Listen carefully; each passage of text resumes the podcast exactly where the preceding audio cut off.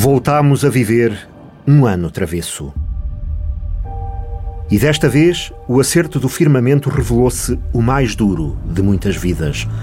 Quando as estrelas nos pareciam auspiciosas, a teoria do caos veio em todo o esplendor.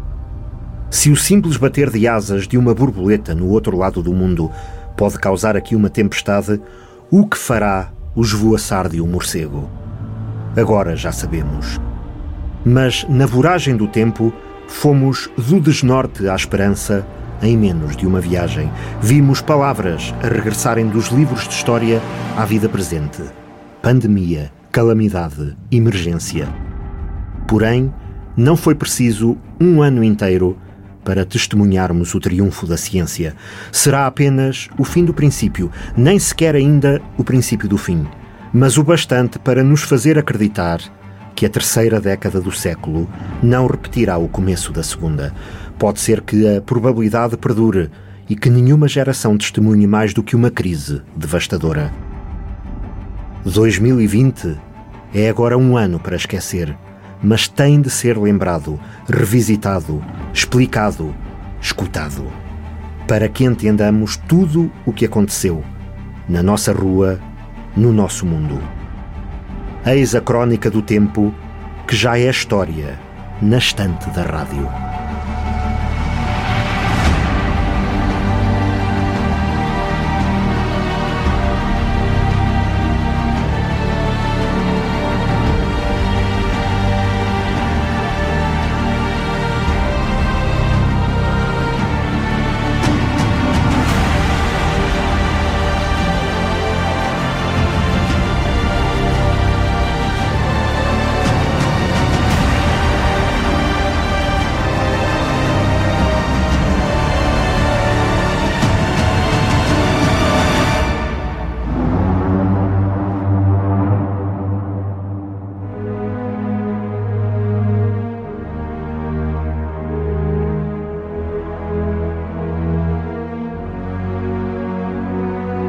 Já faz parte da crença, ou da soma dos medos, que os anos bissextos são de mau agouro e ficam para a história como travessos.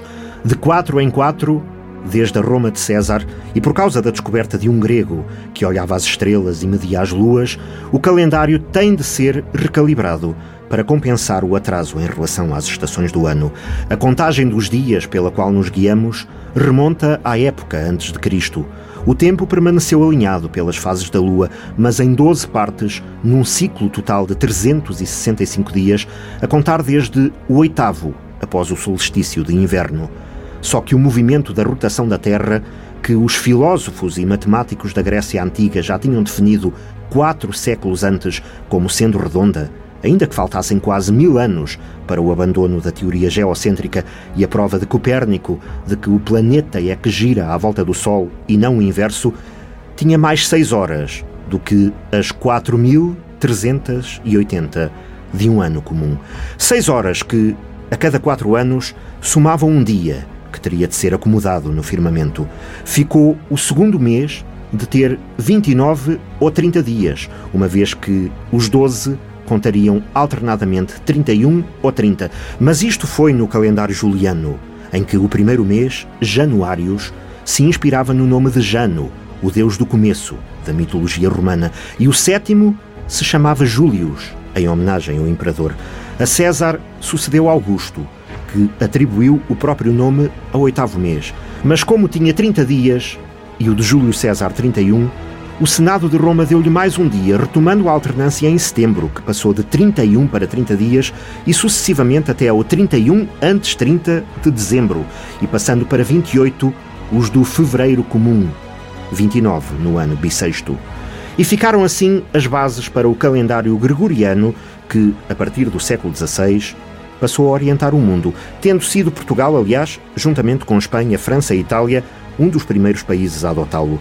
A Alemanha, a Grã-Bretanha e as nações nórdicas, por exemplo, só o seguiram no século XVIII e vários países, incluindo a Grécia, a Turquia, a China e o antigo bloco soviético, só oficialmente nas primeiras décadas do século XX.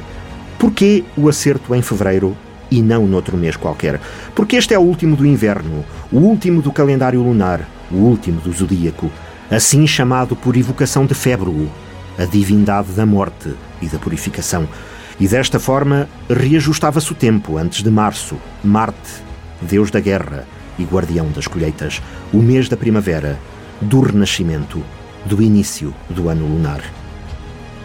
A inquietação ancestral à volta dos anos bissextos baseia-se em parte na crença de que um dia de atraso, por motivo matemático, pode ser uma afronta ao curso da natureza e às sagradas divindades às quais devemos tributo para que nos guiem e protejam nos ciclos da terra. Nos campos, é comum o ditado de que colheitas de ano bissexto cabem todas num cesto, não trazem abundância. E o mais conhecido dos aforismos, ano bissexto, ano travesso, remete-nos para um fracasso primordial – o universo depreciou a ciência humana e não temos outro remédio senão de quatro em quatro anos ajustar um tempo que não conseguimos dominar. Haverá sempre a ínfima fração que nos escapa e que pode ter o mesmo efeito que o simples bater de asas de uma borboleta.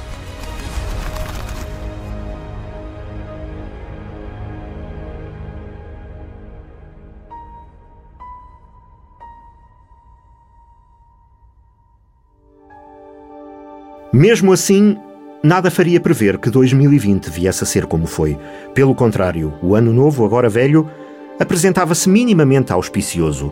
Portugal atingia pela primeira vez na era democrática um saldo positivo nas contas do Estado. A taxa de crescimento do produto interno bruto era modesta, mas correspondia a uma evolução em cadeia que de qualquer modo não encontrava muito melhor termo de comparação nos últimos 20 anos. Aos poucos, afastávamos-nos da memória da até aí maior crise jamais vivida pelas gerações até à meia-idade e do resgate financeiro de 2011. O desemprego regressava a níveis anteriores a 2005. O turismo entrava em massa, mas em segmentos onde já pontuava o poder de compra, tornando o país num alfobre de novos empreendimentos de gama alta e média alta que começavam a surgir também no interior. Um conselho como Manteigas, por exemplo, estava já tecnicamente em pleno emprego graças à abertura ou à requalificação de unidades hoteleiras. Quando se fala em pleno emprego é sempre, é sempre difícil medir. Abaixo dos 3% estaremos numa situação de pleno emprego. Neste momento em Manteigas eh, estamos com 3,7%, são números nossos, mas pelos dados que temos do centro de emprego conjugados com os nossos, temos neste momento uma taxa de desemprego que não ultrapassará os 3,7%. O presidente da Câmara, Esmeraldo Carvalhinho, tinha ainda na lembrança os tempos difíceis após o colapso da indústria têxtil num pequeno conselho sem outros recursos.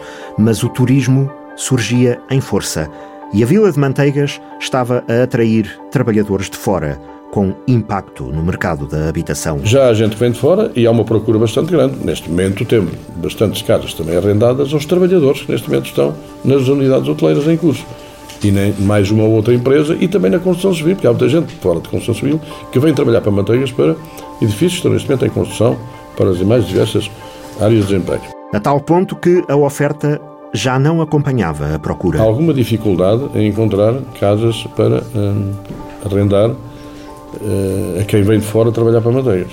É bom, naturalmente, atrairmos gente de fora, porque é isso é que pretendemos, no fundo, o que é que nós fazemos na Câmara? Tentamos proporcionar crescimento económico através de quê? Através do trabalho. Se não for assim, não, não cresce a população e não cresce o, o Conselho, o município em termos económicos. A Câmara de Manteigas iniciava por isso um plano de apoio à recuperação de casas para arrendamento. Na Guarda, as empresas da fileira automóvel debatiam-se com a falta de mão de obra qualificada. João Cardoso, diretor-geral da Coffee Cab, não via forma de atrair jovens recém-licenciados. Recursos humanos é um, é um, problema. Tentamos captar pessoas uh, jovens, não é? Que acabem agora os seus ensinos, uh, o seu ensino superior, é basicamente impossível. Eletrotécnica, eletrónica, informática, é, é basicamente impossível, a gente já quase desistiu, não é? Como costumo dizer, temos um anúncio permanente de vários postos de trabalho na Universidade de Aveiro, em 10 anos não passou ninguém. E isto num grupo em permanente evolução que este ano inaugurou uma segunda fábrica e está a construir um centro de inovação para toda a Europa, na plataforma logística, onde há trabalho para todos e para muitos anos, tendo em conta a cada vez maior e melhor carteira de clientes. Vamos fornecer um novo Tesla Model 3 e Model Y, que vai ser feito na Europa. Pronto, se a Tesla, em termos de, de fabricantes automóveis, é o mais revolucionário de todos. E assim, a plataforma logística estava quase cheia, assinalava o presidente da Câmara, Carlos Monteiro. Cinco lotes disponíveis para poder instalar novas empresas na plataforma logística. Ou seja, os restantes lotes ou estão construídos, têm eh, eh, escritura eh, pública de compra e venda ou contrato de promessa. E os cinco lotes rapidamente ficariam apalavrados para um novo investimento. Um grande operador logístico do país que pretende estabelecer uma área de negócio de transportes na cidade e na plataforma. Avançava, por isso, o projeto de ampliação da área de localização empresarial, com financiamento prometido para a primavera. Eu estive na CCDR, onde falei com o atual presidente em exercício de CCDR, e a partir de março, abril, para estarmos atentos, porque vai abrir até uh, um programa de concurso exatamente para apoiar este tipo de infraestruturas. Esta fase de expansão já está dentro da PLI previamente definido e, claro, as infraestruturas, passeios, vias, todas as estruturas, eletricidade, internet têm que ser lá instaladas, têm um custo elevado e, como tal, nós eh, vamos recorrer, através dessa via de financiamento, à infraestruturação da fase de ampliação. Isto enquanto a oposição socialista na Câmara, agora sob a liderança de Cristina Correia, após as debandadas de Eduardo Brito e Pedro Fonseca, fazia os possíveis por contradizer a narrativa do novo presidente da Câmara, no cargo após a debandada de Álvaro Amaro. Digam aos guardenses o que têm feito e apresentem resultados concretos da vossa atuação nestas matérias. Quantos postos de trabalho foram criados no Conselho desde que o senhor é presidente? A vereadora do PS lia um pedido de novas políticas de apoio ao investimento. Através da definição de uma verdadeira estratégia para a captação de investimento e para a criação de postos de trabalho no nosso Conselho. E o novo presidente da Câmara procurava não deixar nenhuma pergunta por responder. Do plano de apoio ao investimento eh, empresarial no nosso Conselho, são mais de 73 milhões de euros de investimento. Eu diria, a partir de 2015, 600 postos de trabalho eh, criados, à volta de 100 milhões de euros de investimento. O PIM está uh, em curso há cerca de um ano. Estamos a falar de 73 milhões de euros. Ao mesmo tempo que anunciava obras de fundo na cidade e no Conselho para concretizar em 2020. Passadiços, a Rua do Encontro, Tenente Valadim, Afonso Costa, Alexandre Colano, Soeiro Viegas, a pedovia, como sabem, também vai ser lançado um novo procedimento.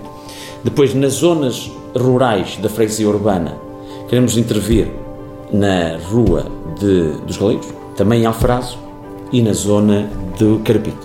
E não valia a pena duvidarem, declarava Carlos Monteiro à oposição, então apenas socialista. Desenganem-se. Não é por dizerem, por desconfiarem, por não terem a paciência de outros tempos passados, em pouca coisa acontecia e tinham a paciência todo o mundo. Crise? Falava-se da crise migratória apenas. A entrada de refugiados podia até ser uma oportunidade para regenerar o país, defendia Acácio Pereira, quadro e dirigente sindical do Serviço de Estrangeiros e Fronteiras. Eu penso que esta crise poderia ser, uh, deixar de ser uma crise e passar a ser uma oportunidade. Uma oportunidade para E. Para, para dar condições de melhores condições de vida a uma parte substancial da população que vive em condições subhumanas e uma oportunidade de quem o recebe ver resolvidos os seus problemas em Sim. termos de mão de obra e em termos de segurança social. Penso que este terá que ser o caminho a nível de, de internacional. Se não for assim, uh, estamos a perder de facto uma oportunidade. A área social podia acolher muita dessa mão de obra tão necessária. Nós, neste momento, temos um problema e ao nível do interior e é, por exemplo, a questão dos lares da terceira idade. Neste momento não há mão de obra para os lares da terceira idade. A breve prazo, a breve prazo, eh, ela vai ser suprida, se é, já não é em algumas situações, um recurso a, a migrantes. De outra forma, não seria, não seria feito. Uh, muitos deles, isto, se pensarmos no Brasil, por exemplo, o Brasil numa primeira fase tínhamos migrantes indiferenciados, neste momento temos imigrantes com uma formação académica elevadíssima. Mas esta é uma área onde agora tínhamos uma ministra de cá Eleita deputada pela Guarda e vencedora incontestada das eleições legislativas de outubro de 2019, num conselho e num distrito onde o PS somava derrotas na última década, a antiga secretária de Estado do Turismo era também por isso recompensada com a promoção a ministra, ficando com a emblemática pasta do trabalho, da solidariedade e da segurança social e localizava na Guarda a Secretaria de Estado da Ação Social, onde a equipa da secretária de Estado Rita Mendes teria sido responsável por um conjunto de medidas para o Orçamento de Estado de 2020 que a nova ministra dizia inspirar-se na realidade e nas carências da região. Eu estou permanentemente a ser inspirada pela Guarda, basta, basta para isso trabalhar diariamente com a Rita Mendes, que eh, me sinaliza permanentemente eh, todos os desafios com que se confronta uh, diariamente também na, na, Guarda. Isso é uma vantagem imensa. Eu diria que é determinante, é mesmo determinante e faz a diferença. E era na Guarda que se desenhava uma nova geração de políticas de apoio social. O lançamento de um programa que é o mais coeso social. E, aliás, esse foi a Secretária de Estado Rita Mendes que o desenhou completamente em articulação também com a, o Ministério da Coesão Territorial para uh, garantir que vamos ter aqui um programa de apoio à contratação de trabalhadores para a economia social. E o primeiro orçamento desenhado por duas mulheres, com os olhos postos na guarda, ampliava a fatia destinada ao apoio social. Um reforço muito grande que houve em termos de orçamento de Estado dedicado aos instrumentos de política pública social. Para 2020 vamos ter mais 1.100 milhões de euros com medidas que representavam uma nova visão da sociedade. Medidas para apoio à parentalidade, exemplo que lhe dou, os pais uh, passam a ter 20 dias obrigatórios de licença parental. E medidas de apoio à entrada dos jovens no mercado de trabalho. Os jovens estudantes poderem trabalhar e terem uma isenção de IRS, jovens estudantes poderem trabalhar, tendo uma isenção, no fundo é para promover o trabalho eh, dos, dos jovens estudantes ou durante as férias, ou permitir aos estudantes, muitas vezes, que até tenham aqui uma ajuda para poderem eh, mais facilmente continuar os seus estudos, poderem trabalhar. Sem esquecer os que estavam no fim da linha. Do reforço de instrumentos concretos de combate à pobreza, como seja o aumento do CSI, Complemento Solidário para Idosos. E tudo isto com uma visão concreta do país real. O facto uh, de ter uma Secretária de Estado com os olhos postos permanentemente uh, no interior uh, e no, na Guarda, no Distrito da Guarda, ajuda a que aquilo que desenhamos seja a pensar nas realidades concretas do país, com esta grande preocupação de não pensarmos só nas medidas pensando em Lisboa. Tenho que, aliás, a, a agradecer toda a dedicação da Rita Mendes, que tem sido extraordinária. Mas Ana Mendes Godinho passou a ser visita frequente na Guarda, tendo até chegado a reunir todos os titulares do Ministério na Secretaria de Estado da Ação Social e fazia questão de repetir que levava daqui a inspiração para novos programas de apoio ao emprego. Por exemplo, o que foi destinado à atração de jovens quadros para o interior. Este programa foi desenhado com base em toda a inspiração da, daquilo que foram os problemas e os desafios que foram identificados durante a campanha. Tenho que confessar mesmo, porque uma das principais preocupações por todas as pessoas que vivem nos territórios do interior é claramente ter a capacidade para reter e atrair os jovens porque essa era uma carência reconhecida pela Ministra do Trabalho. Todas as empresas, aliás, nos sinalizam a dificuldade enorme que têm de encontrar recursos humanos qualificados, nomeadamente em áreas como áreas tecnológica e digital. E, portanto, nós neste momento temos, por um lado, um grande foco em uh, garantir que a formação a nível do, do Instituto de Emprego e Formação Profissional responde àquelas que são as necessidades, já não digo só do futuro, mas já são do presente, Uh, portanto, aqui com uma, um grande programa a nível de capacitação digital que estamos a, a, preparar neste momento para ser lançado. Por outro lado, também com este pacote, um compromisso nosso em trabalhar em articulação com as empresas também para uh, promover uh, e ir à procura de recursos humanos, ou seja, de sermos também estes parceiros na, na, na, na captação de recursos humanos. O programa Trabalhar no Interior prometia ser apelativo para todas as partes. Financiar e suportar a contratação de trabalhadores durante três anos, pagando todos os custos associados ao trabalhador, incluindo salário e TSU. Isto permite que durante três anos se financie o custo com o trabalhador cerca de até 1.900 euros eh, por mês. Valores capazes de atrair alguma qualificação. Portanto, o objetivo é aqui também conseguir valorizar os salários e através de um, de um salário uh, que valoriza também e procura promover aqui a atração de jovens qualificados.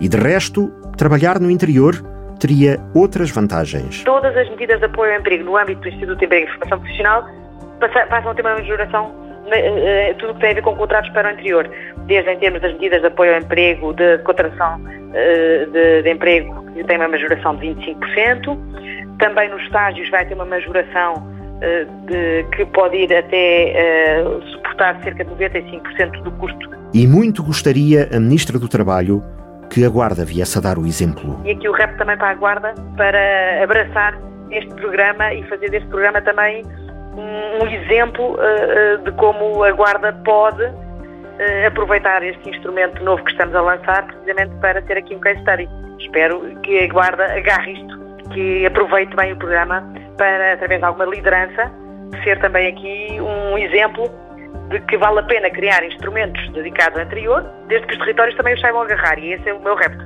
Ana Mendes Godinho lançava o desafio e abria as portas, desde que houvesse quem quisesse entrar. Aqui estou, pronta para ajudar em tudo o que for preciso para garantir também que a implementação na Guarda é, seja uma forma, de facto, de atrair jovens, que tanta Guarda precisa. É um desafio que está a lançar em concreto à Câmara e ao Politécnico? Isso mesmo. O meu trabalho faz sempre a articulação com os outros e, portanto, também gosto de distribuir trabalho de casa a todos. Aqui fica o trabalho de casa. Mas no plano político e partidário, o trabalho de casa que Ana Mendes Godinho estaria a fazer em paralelo podia ser outro. A nova ministra cabeça de lista do PS, nas então recentes eleições legislativas, fazia questão de marcar presença constante na Guarda. Com que intenções? As melhores, certamente, mas sem perder de vista a velha máxima de que não há almoços grátis, antevia Tiago Gonçalves, no debate político da rádio. É o constante pescar de olho à guarda. A forma como a ministra se refere à guarda, a inspiração que é a guarda, a, a ligação, a proximidade. É uma ministra que quer alguma coisa também aqui da guarda. Quer dar, mas também quer receber. Isto é uma estrada com duas vias e não não olhemos para isto de forma inocente. Ana Mendes Godinho teria pelo menos no imediato a missão de meter ordem na Casa Socialista local. O PS estava sem estruturas, precisamente na sequência do processo de constituição da lista que a nova ministra encabeçara às legislativas de 2019. A Federação Distrital tinha-se demitido, pondo fim ao epifenómeno da liderança do antigo militante do PAN, Pedro Fonseca, e a conseguia presidida por um companheiro de causa, Agostinho Gonçalves, já não tinha praticamente participado na campanha.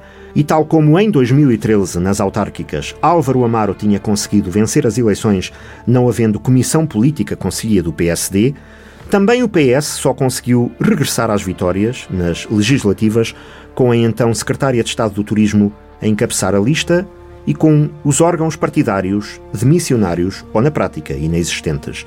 Num caso e noutro, foram lições que os dois partidos receberam. Não se sabe é se as terão já compreendido acerca da primazia da pronúncia dos cidadãos eleitores, da sociedade que vota universalmente, sobre o poder que estruturas ou grupos de militantes julgam ter, nos tempos que correm, para influenciarem escolhas fora das sedes partidárias, mesmo que lá dentro se sintam legitimados pelo voto interno e pela aclamação. No início do ano, a tarefa consistia, de qualquer maneira, em preencher os vazios estatutários. Na Conselhia da Guarda não houve história. As fações, zangadas com o processo das legislativas, não iriam entrar em confronto, após uma vitória, para mais protagonizada por aquela que era agora ministra de uma das pastas mais importantes do governo. Já os que ambicionavam o protagonismo no novo ciclo ou os que, tendo mantido reserva desde o processo de 2013, tinham agora interesse em regressar, preferiram unir-se em torno de uma candidatura única com um perfil de líder que não comprometesse a influência de nenhuma das partes. E assim, à terceira, depois das tentativas de 2000 frente a Esmeraldo Carvalhinho e de 2012 defrontando Nuno Almeida, António Monteirinho chegou a presidente do PS da Guarda com uma equipa onde couberam todas as correntes. Mas na Federação Distrital o caso podia não ser tão pacífico. José Albano Marques, que na prática nunca deixara de exercer o ascendente no partido, não só nos oito anos como presidente, mas também sobre as lideranças que ajudou a escolher para lhe sucederem, de António Saraiva e Pedro Fonseca, dispunha-se agora a dar por terminado o intervalo a que fora obrigado por limite estatutário de mandatos, e nada iria afastá-lo da candidatura ao regresso. Senão não a tinha apresentado e, e considero que, eh, portanto, que devemos estar na política dessa forma. Eh, neste momento não há condições para eh, até equacionar outra, outra possibilidade, visto que há muito, muito camarada, muito militante a solicitar exatamente esse, esse regresso. Desde que a saúde me permita, vou sempre até ao fim e, portanto, se Deus quiser, eh, estarei no dia 13 eh, a disputar estas eleições e eh, tudo indica que dia 14 serei Presidente da Federação de todos. Cargo a que concorria pela segunda vez Alexandre Lotte. Vencido em 2018 à segunda volta, com os votos da Conselhia de Celurico da Beira, garantidos para Pedro Fonseca por acordo com José Albano, o vice-presidente da Câmara de Fornos de Algodres voltava a jogo na tentativa de liderar um PS voltado para o exterior, ciente da realidade e em diálogo com os cidadãos. Temos que ser fiéis àquilo que é a nossa matriz identitária, ou seja, conseguirmos criar e contribuir para termos uma sociedade mais justa e solidária.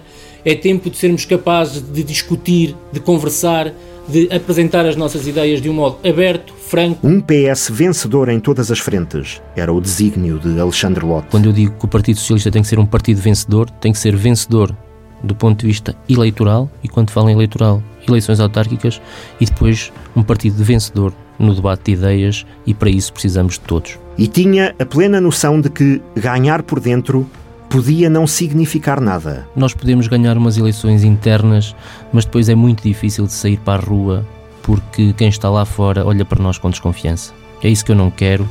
É, não é esse o partido, não é essa a federação que eu pretendo criar.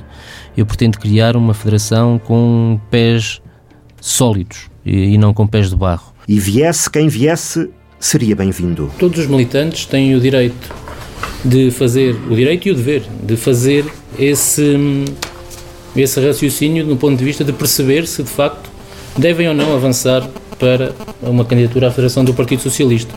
Isto não é um exclusivo do José Albano Marques nem do Alexandre Lotte.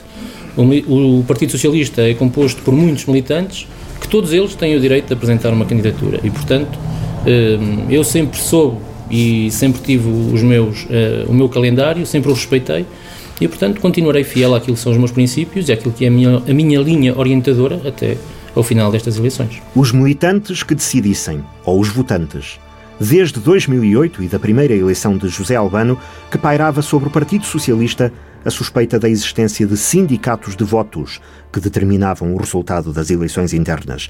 Centenas de novos filiados engrossavam os cadernos eleitorais, especialmente nas conselhias de Celurico da Beira e da Guarda. Na hora das eleições, e desde que tivessem as cotas em dia, surgiam para votar, não aparecendo em mais nenhum ato partidário, nem nas campanhas que o PS disputava. Desconhecidos para a maior parte dos socialistas de diferentes gerações. Foi assim que Agostinho Gonçalves e Pedro Fonseca chegaram às lideranças Conselhia e Distrital. E era essa a prática que ensombrava as eleições internas de 2020.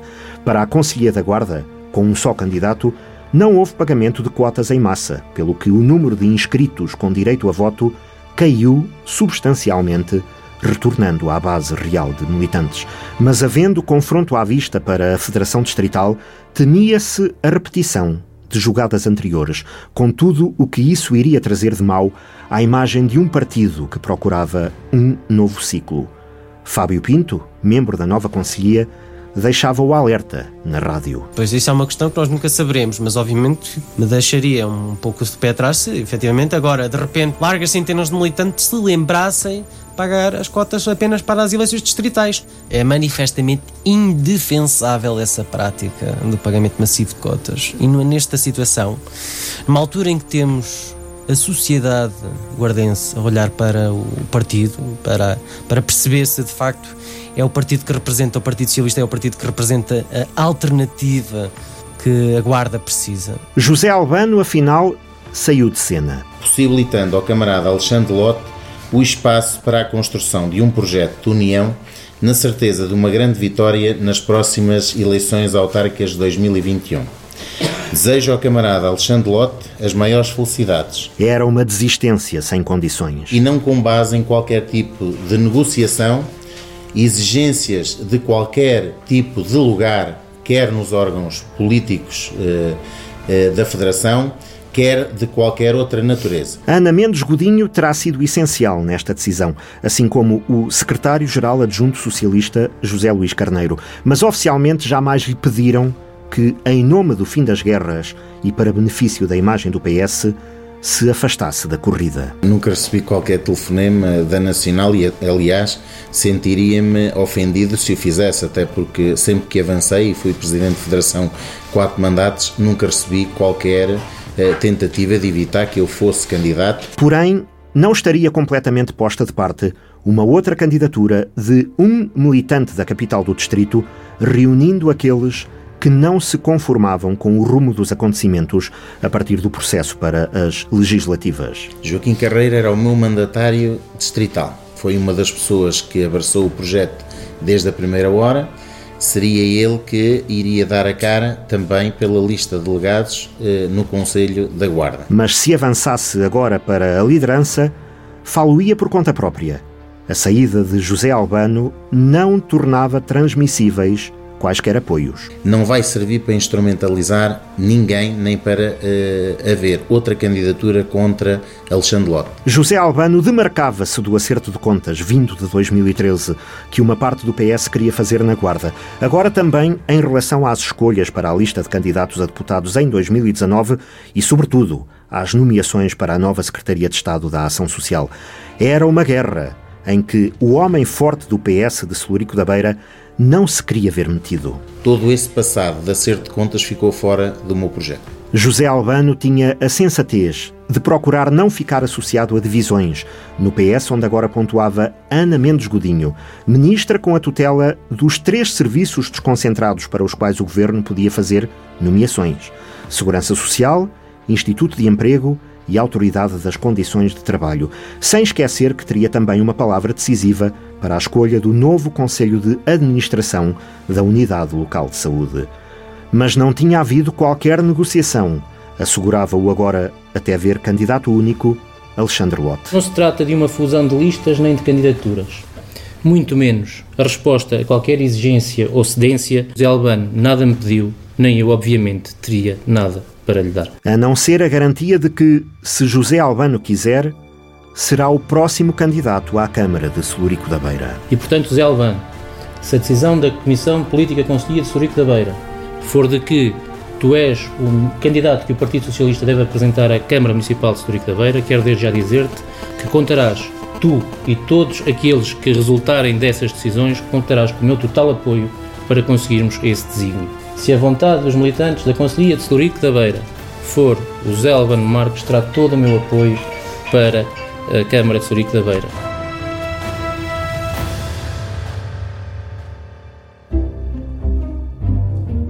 E assim corriam harmoniosamente os dias naquele início de 2020. Nas reuniões da Câmara da Guarda, o Partido Socialista levantava questões como o abate de árvores, previsto no projeto de remodelação das avenidas Afonso Costa e Alexandre Herculano. Os vereadores do Partido Socialista solicitaram ao Sr. Presidente o esclarecimento das seguintes questões: quantas árvores pretendem abater, quais as árvores ou espécies a abater, qual a localização exata do abate de árvores que constam no projeto, se há pareceres técnicos de suporte à decisão de abate e se existe algum inventário arbóreo da cidade. Manuel Simões era a nova voz do PS no Executivo e queria esclarecimentos sobre o tipo de vegetação em risco. Aquilo que diz no projeto é que serão, irão ser abatidas 50 unidades, mas 50 unidades podem englobar tudo, árvores, arbustos, e, e, então seria isso que também gostaríamos de saber. Carlos Monteiro esclarecia que as árvores só seriam abatidas em casos extremos. É uma árvore, desde que não colhida, com aquilo que é a obra que se pretende ali realizar de uma forma estrutural Nós mantemos essas árvores. Do ponto de vista excepcional é que as poderemos abater. Todos de acordo, portanto, desde que o objetivo fosse respeitar as árvores, mas também salvaguardar pessoas e bens. Objetivo que se consegue através de intervenções adequadas, nomeadamente a poda. A manutenção do arvoredo deve, assim, ser atempada e adequadamente efetuada, de modo a assegurar o bom estado fitossanitário das espécies, promover um desenvolvimento compatível com o espaço onde se encontram e garantir a segurança de pessoas e bens. Um trabalho que a Freguesia da Guarda também ia prosseguir na Avenida da Estação, para que as velhas árvores pudessem continuar a coexistir com os edifícios, explicava o presidente da Junta, João Prata. Na Estação também algumas árvores precisarão eventualmente de algum tratamento, algum desbaste um bocadinho mais forte, porque estão já perto de varandas e de casas. O que não quer dizer que os cidadãos tivessem sempre razão naquilo que pediam toda esta avenida que vai da Guarda Gar para a Guarda, passando aqui pela C mais São Miguel, Póvoa do Mileno, eh, era uma área que sistematicamente é apresentada pelos cidadãos como sendo necessário uma intervenção, se quiser, mais radical. Intervenções com conta, peso e medida que não impediram alguma polémica noutro ponto da cidade quando foram abatidos os cedros e os pinheiros em redor do polidesportivo do bairro de São Domingos. Havia moradores ali que não queriam os pinhos cortados, porque foi o tio que plantou. Mas há sempre o outro lado da questão. Quem tem uma casa aqui também é complicado, não é? Aqui não se vê ninguém para varrer. Muitas vezes somos nós vizinhos que temos que andar a apanhar porque é raro apanhar em folhas. Também é complicado, não é? Se pagamos o IMI, também gostamos de, não é? E não é um bar tão barato. Ali perto já se viam os carris, por onde hão de chegar de novo os comboios da Beira Baixa, que a empresa Infraestruturas de Portugal admitia que não virão à tabela porque fomos perdendo o jeito para construir linhas de caminho de ferro. Trabalho dos projetistas que atrasou muito em relação ao planeado, dificuldades dos construtores, muitas vezes que não conseguem sequer ter recursos humanos para mobilizar para as obras, as dificuldades da contratação pública, a litigância em torno dos concursos, as questões ambientais. Mas tudo apontava para o final do ano. Se não acontecesse, nenhum imprevisto. E espero que não aconteça nada que, que, que, mais uma vez possa atrasar, pode sempre acontecer, basta quem está a construir de repente fique sem meios ou que não os, não os mobilize. E a nova concordância das beiras, a curva de ligação das linhas, junto aos galegos, não iria ser nenhuma via de fuga à estação da Guarda, explicava outro responsável. Isso tem mais a ver com as mercadorias. Portanto, a operação, que é um comboio de mercadorias que vem pela, pela Beira Baixa e que vai em direção à Espanha, não tem que vir à estação da Guarda fazer manobras. No fundo é isso, tem que estacionar o comboio, depois tem que andar a alterar o locomotivo, segue diretamente. Portanto, é essa, digamos, é uma vantagem de exploração. Não limita nem, nem retira uh, nenhuma capacidade da estação da Guarda. Pelo contrário, a estação da Guarda até vai ser maior.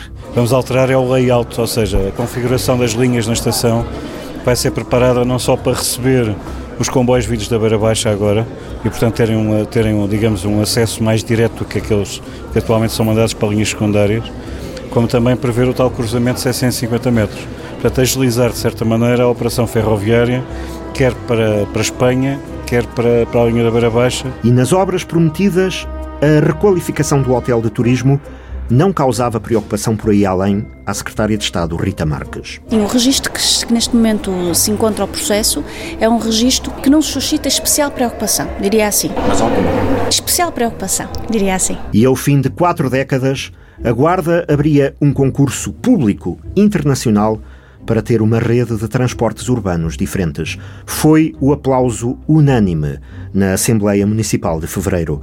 Era mesmo um tempo novo, reconhecia Marco Loureiro, do Bloco de Esquerda. Seis anos depois da primeira eleição do Dr. Álvaro Amaro, foi preciso o presidente substituto aparecer com algo que já devia ter aparecido há muito tempo, mas que se bate palmas em aparecer agora. Bate-se palmas, sim senhor. Tem que se dizer à frente de toda a gente. Uns preferiram rotundas, outros aparentam querer pelo menos trazer à cidade aquilo que muitos já o solicitavam. Louvar essa, essa ideia que também já raramente se ouvia aqui sobre os ajustes diretos.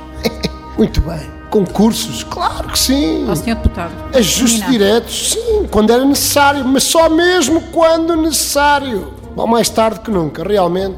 Isto, às vezes as mudanças fazem mesmo milagres. Um ato de boa gestão elogiava Henrique Monteiro, do CDS. Achamos que é uma proposta meritória que resulta de um trabalho meritório que foi eh, desenvolvido e que vai no sentido das boas práticas e da transparência na, na gestão municipal, que acho que é algo de que a Guarda também eh, está eh, efetivamente necessitada. Uma decisão histórica, sublinhava Tiago Saraiva Gomes, do PSD. Para mim, enquanto jovem, é um, um orgulho, uma honra reforçada ver aqui hoje nesta Assembleia, finalmente, finalmente, depois de tantos anos, o lançamento deste concurso público. Considero uma proposta histórica. Primeira vez em que vemos, nesta cidade, a Câmara Municipal da Guarda lançar este concurso. Um concurso que melhora efetivamente os transportes públicos da nossa cidade. Melhora efetivamente a acessibilidade e a mobilidade de todos os nossos cidadãos dentro da malha urbana da cidade. Nada contra os méritos do mercado, assegurava Aires Diniz, do PCP. Fico satisfeito por haver aqui uma espécie de experimentação do mercado.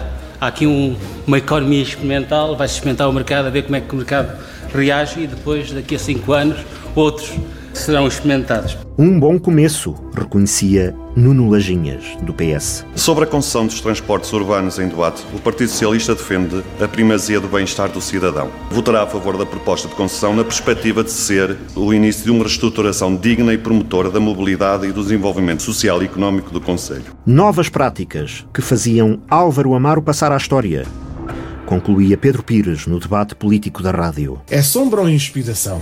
E essa é a pergunta verdadeira. O que é que o Dr. Álvaro Amaro é para uh, a Guarda e, nomeadamente, para o PSD? Para o PSD, porque o problema está no que representa hoje o Dr. Álvaro Amaro para o PSD. Porque já percebeu, o PSD já percebeu, que Álvaro Amaro neste momento não tem, não tem expressão nenhuma na Guarda. Aliás, se Álvaro Amaro achasse que tinha expressão na Guarda, havia-me-lo por aí. É que nem sequer o vemos por aí. Mas ele tem andado Pois, em sítios de pouca visibilidade. Porque se fossem de facto em sítios de muita visibilidade, ah, nós dávamos conta. Pode andar a medir vão, eh, o pulso. Aquilo que me vão dizendo, quando vêm por aí, é que até as circunstâncias não são muito agradáveis. E, e, e de haver até uma certa indiferença das pessoas para com Eu não sei porque não tenho estado. Disseram, se foi o que me disseram, contacto, eu só estou, aqui, com... só estou aqui a, a, a, relatar aquilo que me disseram. Não vi, não estive Mas lá, também não acredito que seja bem assim. E ainda sobrava tempo para especular, descontraídamente, sobre um possível regresso de Álvaro Amaro como candidato outra vez à Câmara da Guarda. Isso era quase vir gozar com a Guarda, não é? Quer dizer, a surgir uma candidatura de Álvaro Amaro, ou que quer que fosse, é impossível. fosse a candidato à Câmara, ou fosse candidato à, à, até à Assembleia Municipal, eventualmente, era um ato de gozo com a Guarda, não é? Quer dizer, sinceramente, é aquilo que eu acho, não é? Quer dizer, eu acho que o PSD nem quereria correr esse risco. E daí, vamos lá ver, o Tiago não quis dizer, mas tenho quase, tenho quase a certeza que uma pessoa coerente que, que é o Tiago também, certamente, tendo sido diretor de campanha e tendo andado lado a lado com o Dr. Álvaro Amaro a dizer à guarda que confiasse nele, quer dizer, não é de facto muito bom, nem, nem, nem seria uma experiência para repetir, não é, Tiago? Porque eu tenho a certeza absoluta, por aquilo que conheço de si e pela, pela pessoa íntegra que eu sei que é, que jamais quereria repetir essa experiência com alguém a dizer às pessoas que confiassem nele e depois a, verdadeira, a verdade é que, a meio do mandato, olha, a confiança já não interessa nada, afinal, porque o tópico da campanha do PSD foi a guarda confiante, tão confiante. Podia tão chegar confiante. aqui e dizer que esteve Olha, apenas dois anos na Europa, olha, fazer um Erasmus fazer, fazer político. um Erasmus político. Agora eu penso que isso está na minha, na minha visão política, isto está completamente fora de, fora de. Até porque há coisas que são irrepetíveis. E o contexto Sim, as político. circunstâncias são o contexto político que seja, o Dr. Álvaro Amaro. é preciso- Não, o, do- o contexto político que o Dr. Álvaro Amaro viveu. E por isso eu digo que Era, o PSD. carecia de ser muito trabalhado. E por isso eu digo que o PSD tem de facto esse problema e, e- porque não, não percebeu, o PSD não conseguiu perceber como é que saiu de um contexto político em que tinha eh, o controle da situação e de repente parte para um contexto político em que perde o controle da situação Mas um ano ou um ano e meio em política É é, muito uma tempo, eternidade. isso é verdade, E é isso que tem- torna eh, apetecível estar aqui Oh, a Rui, e só- comentar e só política. por é? isso- eternidade. é? Só por isso é que se pode equacionar qualquer hipótese, não é? Porque de resto, neste momento, aquilo que, de que estamos a falar, acho eu que é um absoluto não assunto à data de hoje. Porque o destino prega partidas, dizia Tiago Gonçalves.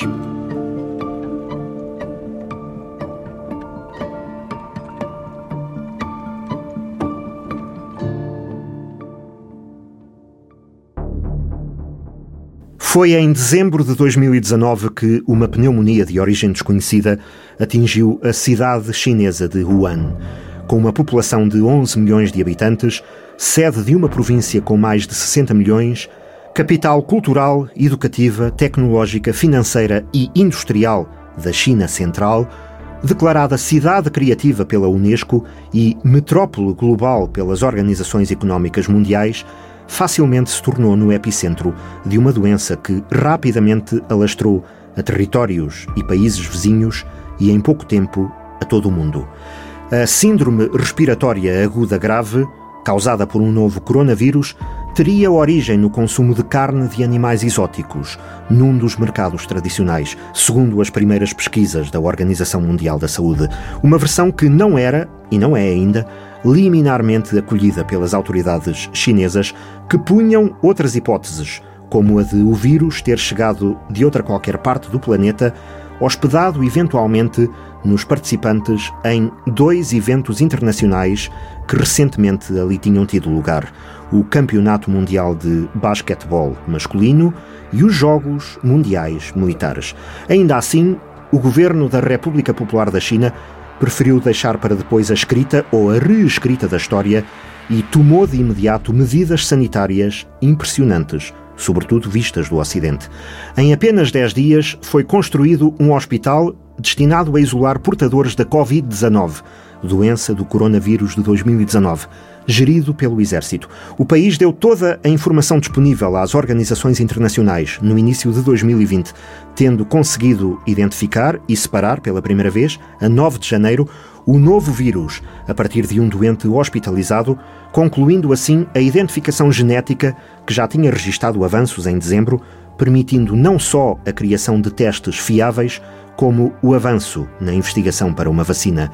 À vista de uma possível pandemia, as autoridades chinesas portavam-se bem, reconhecia o médico José Valbon, delegado de saúde pública na Guarda. Para ter esta dignidade de preocupar quase toda a gente, é preciso que o problema de saúde seja importante, e é, as viroses são importantes, existem outras, vai havendo outras, há de haver outras a seguir quando resolvemos esta.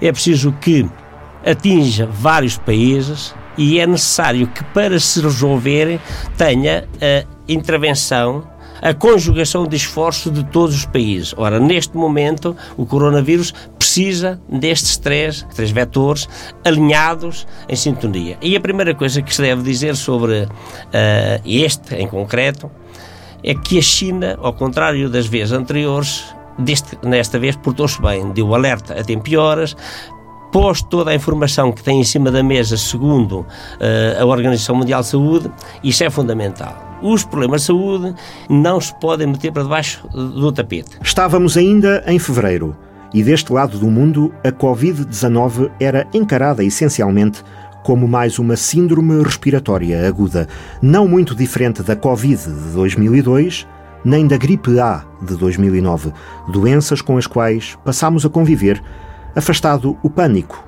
e o desconhecimento iniciais. E este ano, um terço das gripes todas que houve no país foram gripes A. Cerca de um terço foram gripe A. E qual foi o problema? Já está endémico, já existe por aqui, não é história, mas continua a ser problema. A gripe continua a matar todos os anos em Portugal. Qualquer gripe. A nova doença era como as anteriores, absolutamente democrática, expondo por isso também fragilidades e fatores de risco. Onde pode haver problema significativo é nos mais débeis, nos mais débeis, ou seja, nós temos muita população idosa, e nos países que estão menos organizados. Ninguém está protegido, temos que estar alerta. Só uma vacina poderia domesticar o vírus até à chegada do próximo. Eles vão nos continuar a visitar, porque isto é, é, é cíclico, quer dizer, não tínhamos nós a ideia de que resolvido este problema vai, vai acabar. Eles vão andar por aí porque os vírus são assim, eles gostam de. vão se adaptando, depois nós vamos fazer a vacina. Por exemplo, nos dois anteriores não demorou-se cerca de 20 meses a fazer a vacina, no outro demorou-se 6. Neste não sei, está-se a trabalhar com toda a força para tentar fazer uma vacina, que é uma das barreiras para conter o problema. Por esta altura, já os países do Sudeste Asiático tinham entrado em confinamento severo, ao ponto de terem sido tomadas medidas inimagináveis. As celebrações do Ano Novo Chinês estavam canceladas. Era a festa anual do reencontro familiar para muitos milhões de pessoas. E Macau, agora capital mundial do jogo, ultrapassando Las Vegas, a cidade que nunca apagava as luzes, estava fechada, com os casinos às escuras. Afinal, o que se passava para além do que aqui supunhamos conhecer. No início de março, a rádio procurava perceber, indo ao local, falando com o diretor do canal de televisão de língua portuguesa, que permanecia em Macau 20 anos após a transferência de poderes.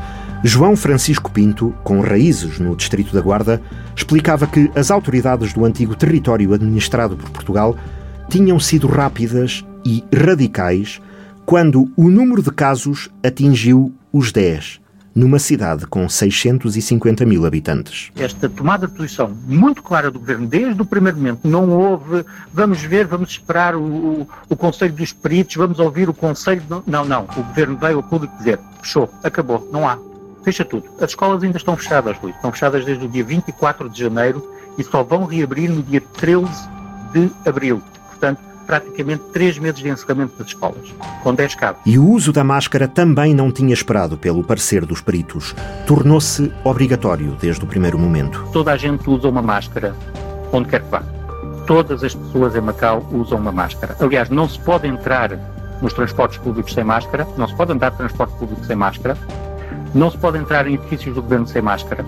Onde quer que nós entremos em Macau, a nossa temperatura é controlada. Portanto, a nossa temperatura é medida quando vamos trabalhar, quando vamos a um serviço público, quando entramos dentro de um terminal de transportes, por exemplo, quando entramos em determinadas lojas, nos bancos. E tão importante como o resto, uma estratégia clara de comunicação. A mensagem clara do governo, a forma ordeira e disciplinada como a população agiu, a utilização das máscaras, a observância estrita da higiene nas mãos, o controle de temperatura. Estes, estes fatores foram essenciais, são essenciais para o controle da economia. E assim tinha sido fácil apelar ao recolhimento de uma população formada por muitas nacionalidades. Foi incrivelmente fácil. A esmagadora maioria das pessoas, de facto, ficou em casa. Não havia carros na rua, não havia motas na rua, não havia pessoas uh, a caminhar. Ninguém foi proibido de sair de casa. É preciso dizer isto. Não houve nenhum recolher obrigatório, nem nada disso.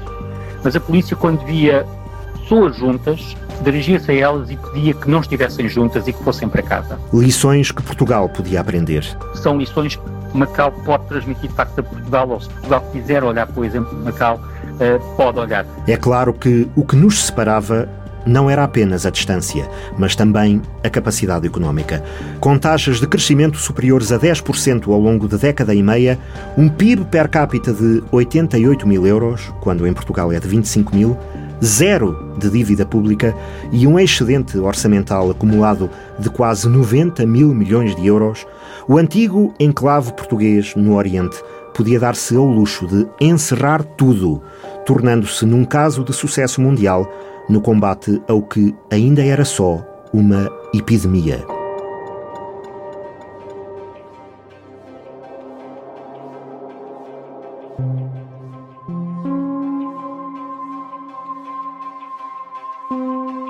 Os primeiros casos diagnosticados em Portugal surgiram no início de março, no norte do país, trazidos por participantes em feiras internacionais na área do vestuário em Itália, na altura uma das portas de entrada do vírus na Europa. A 11 de março, a Organização Mundial de Saúde declarava formalmente a existência de pandemia, ou seja, epidemia à escala global, e as autoridades nacionais definiam uma rede de primeira resposta aos surtos de Covid-19 na qual o Hospital da Guarda era designado como unidade de referência para a região centro. O Hospital da Guarda vai ser um centro de referência para o coronavírus na zona centro. Será o Hospital Sousa Martins na Guarda e será o Hospital Pediátrico em Coimbra para crianças. Definido a nível da ARS do centro, tendo em linha de conta uh, as instalações e a capacidade logística instalada. Era uma decisão histórica para a Guarda, destacava na rádio a médica Adelaide Campos. Isto significa apenas que na zona centro não existe outro hospital com melhor capacidade instalada para receber doentes infecciosos uh, a carecerem de isolamento. No fundo, a matriz histórica daquela que já tinha sido a cidade da saúde no tempo do centenário sanatório devia ser motivo de orgulho para a Guarda. Isto significa que nós temos essas condições. Eu acho que isto nos devia encher de orgulho. Ou seja, nós temos um hospital onde nós vamos conseguir ter 16 pessoas uh, internadas ou em estudo ou, ou, a, ou, a, ser tratadas em condições uh, ideais, coisa que os outros hospitais à nossa volta não conseguem. Uma bufetada de luva branca, ironizava Adelaide Campos, que integrava a Comissão de Resposta à Covid-19, liderada pelo pneumologista Luís Ferreira. É uma bufetada de luva branca nas pessoas que disseram para que é que nós queremos este hospital. Para que é que nos serve um hospital desta dimensão? Para que é que nós queremos um hospital que parece um hospital privado que não há de servir para nada, é só para gastar dinheiro? Adelaide Campos referia-se a todos quantos tinham considerado que o projeto de ampliação e remodelação do Hospital da Guarda seria um elefante branco, desnecessário, e aos que tinham permitido que a obra tivesse ficado pela metade. Pena é que o pavilhão novo tenha ficado só pelo pavilhão novo não tenha sido conseguido construir o resto, porque se assim fosse, a pediatria e as crianças que vão ter que ser transferidas provavelmente poderiam ficar cá. Como não foi feito, assim ficamos. Provavelmente a medicina, que teria tido outras condições e seria toda reformulada, aliás, teria toda feita de raiz, teria condições para estes doentes, para estes e para os outros todos. A história, pelo contrário, fazia justiça aos que não tinham pensado pequeno e homenagear aqui as pessoas que, como o Dr. Girão, o Dr. Luís Ferreira e tantas pessoas na RS Centro, o Dr. João Pedro Pimentel e todos, todos aqueles que se empenharam em construir aqui uma unidade de saúde, eh, não a pensar no presente daquela altura, mas a pensar no futuro. No novo e único pavilhão do Hospital da Guarda, funcionava tudo o que era necessário para enfrentar a pandemia. Nós temos boas instalações, bons serviços de um bom serviço de pneumologia, um bom serviço de cuidados intensivos, uh, temos um laboratório que funciona muitíssimo bem, temos boas instalações para pôr os doentes. Tudo isto no pavilhão novo. E o mais importante, as pessoas. Nunca houve ninguém que tivesse dito que não ia, que não ia tratar destes doentes ou que tivesse sequer hesitado um segundo em relação à sua disponibilidade para dar todo o apoio em relação aos doentes com Covid-19. E eu acho isto louvável. Os doentes que teriam um circuito próprio que não punha em risco o resto do hospital. Qualquer doente que seja entendido pela Direção-Geral de Saúde como um caso provável, tem contexto epidemiológico e sintomas respiratórios e que seja validado como um caso suspeito, virá para a guarda. Chega à guarda e tem um circuito próprio que eh, eh, muito bem resguardado na área da região centro. Esbarrava apenas no preconceito e na ignorância. Fazem os comentários mais, uh, não sei, desadaptados, desadequados.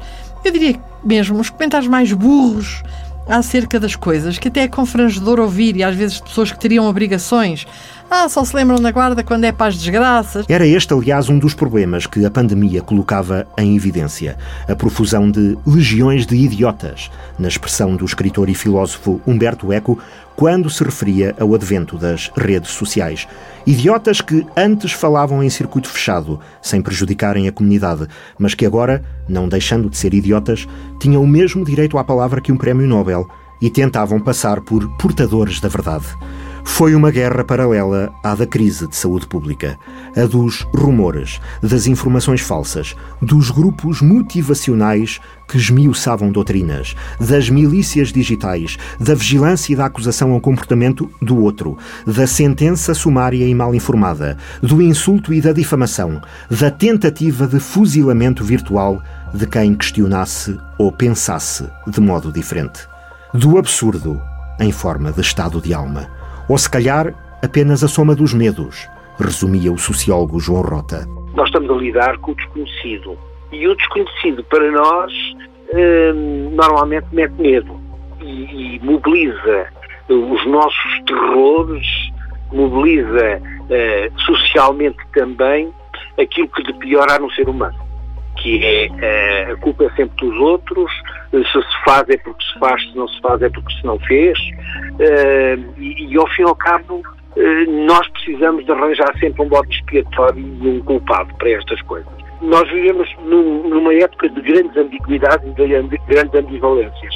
Quando sairmos disto, eu acho que nós vamos todos ter que refletir muito sobre aquilo que andámos a fazer até agora. Assim se explicava também a corrida aos supermercados, como se não houvesse amanhã. Dada a circunstância do alarmismo que está a acontecer, ainda agora estive a, a conversar com uma menina da Caixa e diz-me ela que nem no Natal teve tanta afluência, realmente, isto, as caixas estão cheias, acho que deve haver aí uma pequena paranoia das pessoas. Paranoia que era resultado também da ausência de uma política de comunicação em que as autoridades de saúde, a um nível central como local, fossem capazes de se fazerem entender por todos.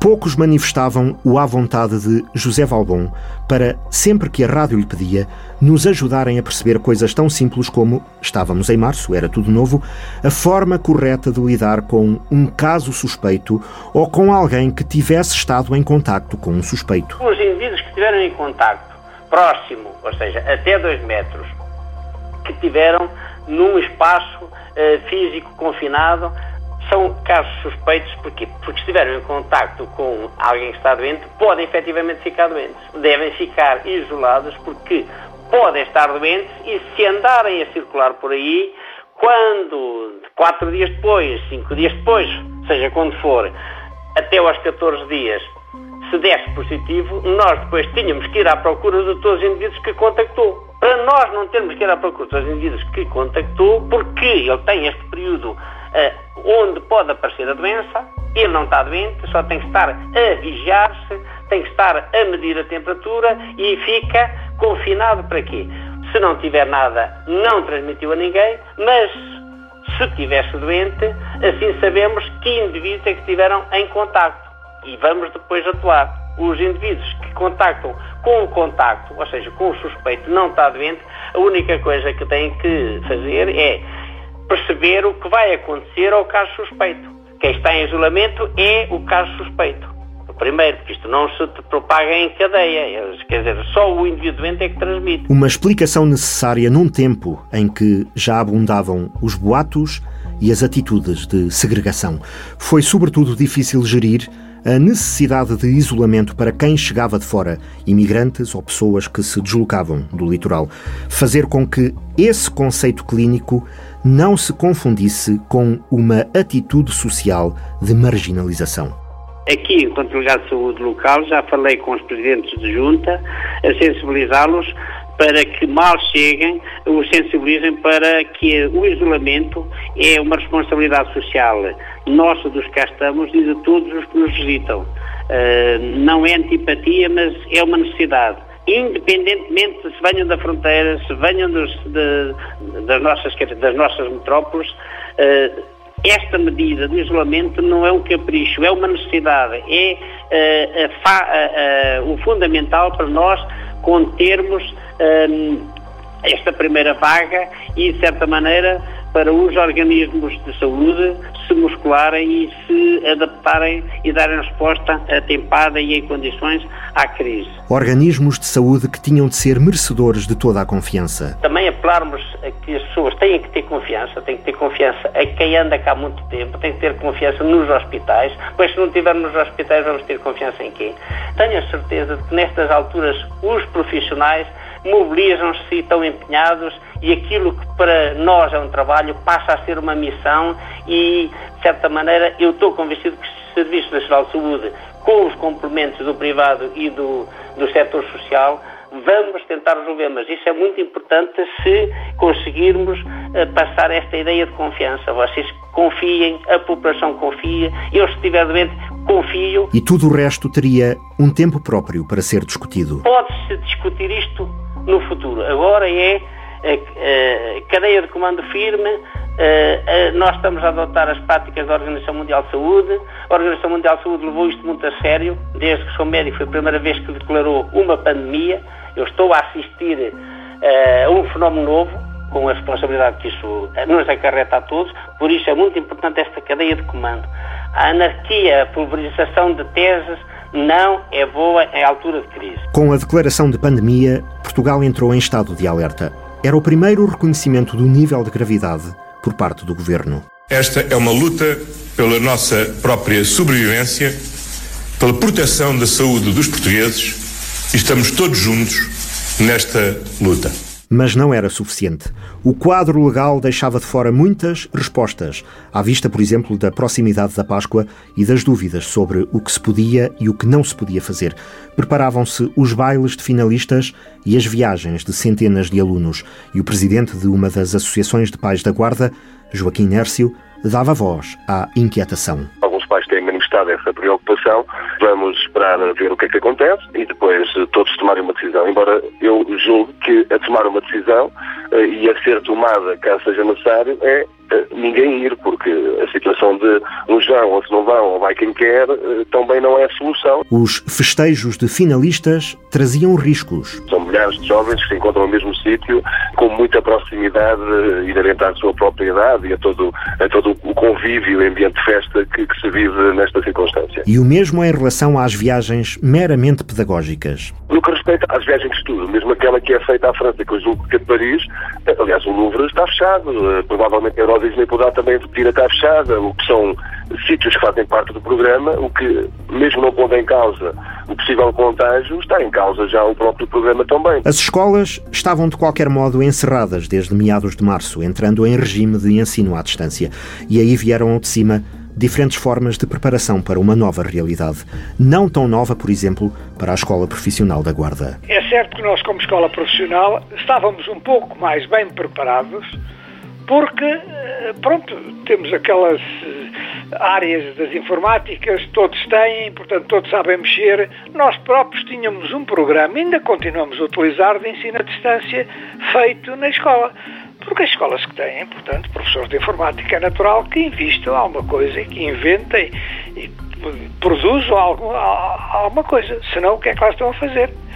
Portanto, nós nesse, nesse aspecto conseguimos adaptar. O novo normal, explicava o diretor, João Raimundo, incluía uma ligação permanente com os alunos e com os próprios pais. Todos os pais são contactados pelo menos duas vezes por semana para sabermos do andamento e, e os, os, nossos alunos são contactados diariamente e por vários professores, ouvimos opiniões. É um momento difícil, mas como dizia, não é o momento de estarmos a olhar para o que temos, é o momento para olharmos em frente. O maior desafio colocava-se na preparação dos alunos finalistas que pretendiam concorrer ao ensino superior. Porque nós temos 63 alunos que vão fazer provas específicas para entrarem na universidade.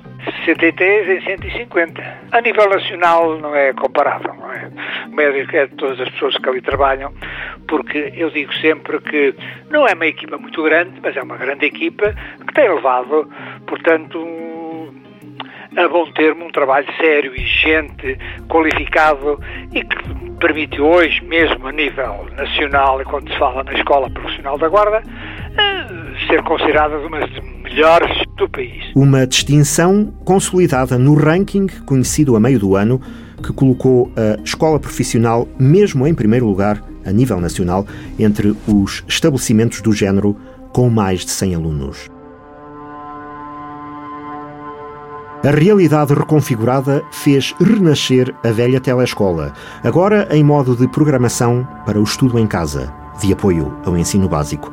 Joaquim Pereira, antigo professor monitor na década de 80, via vantagens no regresso modernizado de um instrumento pedagógico que podia voltar a ser útil a todas as idades. A telescola tinha uma, uma característica também que era muito interessante. Não eram apenas jovens, as crianças e jovens que terminavam o quarto, o quarto ano que, que a frequentavam. Como eh, era emitida eh, em sinal aberto da, da RTP, qualquer pessoa eh, podia assistir às aulas da telescola. E, portanto, havia muitos adultos que organizavam a sua vida no sentido de poderem estar presentes, assistir às aulas, às disciplinas e, mais tarde, proporem-se a exame e conseguirem obter, portanto, a certificação do sexto ano. Houve imensa gente que conseguiu fazer o seu sexto ano desta forma. A reabertura no terceiro período teve aulas presenciais apenas para os alunos do último ciclo do secundário.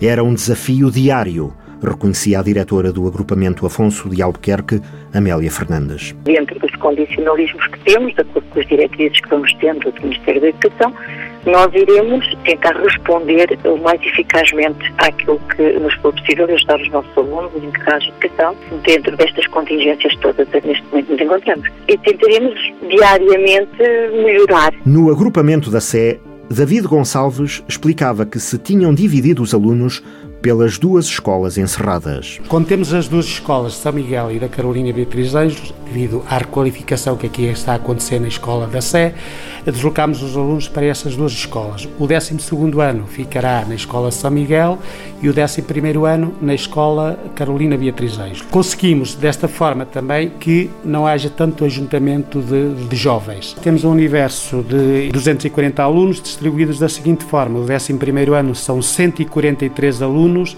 e do 12 ano são 97 alunos. Impossível estava a ser o regresso, por altura da Páscoa, de alunos no estrangeiro.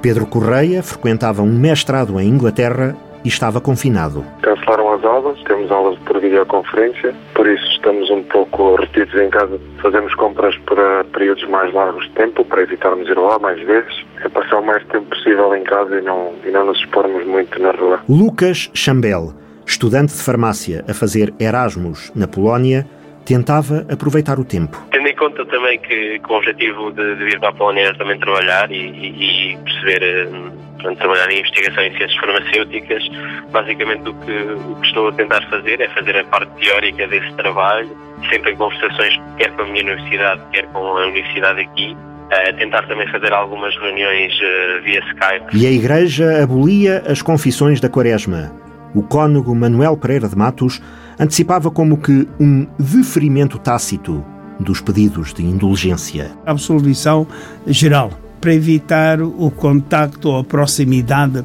dos penitentes, um por um, portanto, pode não haver risco nenhum, mas uma medida de prudência está bem. Mas era preciso ir mais além. E a 18 de março, pela primeira vez na história democrática do país, o Presidente da República decretava o estado de emergência. Era como que um guarda-chuva constitucional para permitir ao governo reagir em função do evoluir da tempestade. O que foi aprovado não impõe ao governo decisões concretas. Dá-lhe uma mais vasta base de direito para as tomar. Assim, permite que possam ser tomadas com rapidez e em patamares ajustados e tomadas todas as medidas que venham a ser necessárias no futuro. Nada contra a lei, nada contra a democracia, assegurava Marcelo Rebelo de Sousa. Não é uma interrupção da democracia. É a democracia a tentar impedir uma interrupção irreparável na vida das pessoas. Porque é a democracia a usar os meios excepcionais que ela própria prevê para tempos de gravidade excepcional. A experiência de outros países recomendava que não se fizesse uma abordagem meramente gradual ao problema, pelo menos numa primeira vaga em que os serviços de saúde procuravam organizar-se e a ciência tentava soluções. Outros países, que começaram mais cedo que nós a sofrer a pandemia, ensaiaram os passos graduais e só agora chegaram a decisões mais drásticas e o país encerrou, praticamente até ao início de maio. Foi um duro golpe para setores como a hotelaria, a restauração e os eventos. Numa quinta nos arredores da Guarda, um terço do ano, pelo menos, estava perdido. Os eventos todos estavam agendados desde casamentos, bailes finalistas do liceu, congressos, rallies, jantares de família, aniversários, batizados, até uh, 30 de abril está tudo cancelado. É complicado, muito complicado a nível financeiramente, a nível de impostos, de tudo, né? Neste momento. Vamos ver como é que as coisas correm. O que se resolva o mais rápido possível. Estou a ponderar e vou ver o que, que vou pensar e fazer. A pandemia era desigual também em relação aos que podiam e aos que não podiam entrar em confinamento, lembrava o advogado Manuel Rodrigues. E ao contrário do que às vezes também se quer transmitir, há determinados setores de atividade que não pararam, estão em funcionamento. a nível da construção civil, a nível das fábricas, a nível do setor alimentar. Agora, existe um setor que na economia nacional eh, tem sido a alavanca da nossa economia nos últimos anos, que é o setor do turismo, que engloba um conjunto de atividades diretas e indiretas ligadas ao turismo. E aí penso que todos eh, reconhecem que há uma paragem quase total, eu diria mesmo total. E o retomar do turismo vai ser tardio e difícil. E o comércio tradicional a ver fugir a melhor época, lamentava Joaquim Canutilho. O tempo de, em que as pessoas ganhavam com dinheiro com o comércio já, já, já foi. O comércio tradicional, de há uns anos para cá, vive para pagar ordenados e tentar pagar aos fornecedores, porque só obviamente que tinha que fechar. Portanto, o tempo em que se compravam quintas e casas com o dinheiro do comércio, já lá vai. Eu, eu, eu estou à frente da minha loja desde que da loja da família, desde que meu pai morreu há, há 13 ou 14 anos, e já não apanhei a nenhuma de vacas gordas. Pronto, deixa, ainda por cima com, com o problema acrescido, que o, o, o caso da minha loja faz dinheiro no Natal e na Páscoa. O dia do pai e por aí fora. Nós fechamos, compramos a mercadoria para vender no dia do pai e da Páscoa. De facto, comprei, devo a mercadoria, mas lá está toda. Mantinham-se o comércio essencial e as grandes superfícies alimentares e os mercados, sem ser ao ar livre. As bancas na praça procuravam dar a volta à crise, reinventando-se. Já fomos levar muitas coisas a casa de clientes incapacitados de virem buscar, mas neste momento estamos a enviar as encomendas. Pessoas vêm buscar à porta da praça, o mercado continua aberto, uh, há cá tudo, de frutas, a peixe, a carne, há cá tudo fresquinho e bom. Tudo havia de ficar bem. Nós, os portugueses, somos pequeninos, mas temos um coração muito grande e somos inteligentes. Somos poucos, mas somos bons, porque eu vejo pelos meus clientes, com civismo, com preocupação, não, não é de se abarcar, levam as coisinhas que precisam, acho que sim. Para muita gente, esta seria só mais uma crise. Eu sou psicóloga de mim mesmo, minha filha. Olha, estou a falar porque, infelizmente, fiquei sem pai com 11 anos, lutei sempre pela minha vida. Comecei a trabalhar da uma da manhã às 8 na fábrica de lanifícios a ganhar 30 escudos porque de dia só ganhávamos 27,500. Eu só tenho a quarta classe, mas sei muito bem o que quero na vida. E era por isso que o dirigente da União de Sindicatos, José Pedro Branquinho, se indignava. Havia medidas de uma excepcional rapidez para o apoio ao emprego, fundos de emergência disponíveis em tempo nada habitual, mas era quase uma imoralidade que as grandes empresas tivessem a mesma facilidade de acesso que os negócios de subsistência. Temos uma situação que exige um Estado forte, um Estado que seja capaz de responder a estas necessidades. Não podemos é aceitar que as multinacionais e as grandes empresas, aquelas que nos últimos anos acumularam milhares de milhões de lucros, sejam as primeiras a baixar os braços e a recorrer ao layoff. Nós percebemos isso nas pequenas e médias, que essas sim têm dificuldades de aguentar e precisam do Estado, e por isso precisamos de um Estado forte e de um governo forte, e não ao contrário, seja nas empresas, na área laboral, seja na saúde, seja na educação. Mas não aceitamos é que os grandes grupos económicos, hoje já temos quase meio milhão de empregos no layoff e muitos deles são das multinacionais. E isso é que é inaceitável, porque as multinacionais têm dinheiro, têm uma capacidade e deviam aguentar algum tempo sem recorrer ao layoff. Foi o Ministério do Trabalho, Solidariedade e Segurança Social que saltou para a linha da frente de uma resposta nunca vista, que compensou trabalhadores e empresas pela paragem forçada da atividade. Uma grande parte da população ativa ficou em casa no mês de abril, nas contas da ministra Ana Mendes Godinho. Para termos só noção da dimensão, foram pagas medidas extraordinárias a 1 milhão e 300 mil pessoas no mês, quer dizer, para percebermos a dimensão da, da necessidade de resposta que passámos a ter.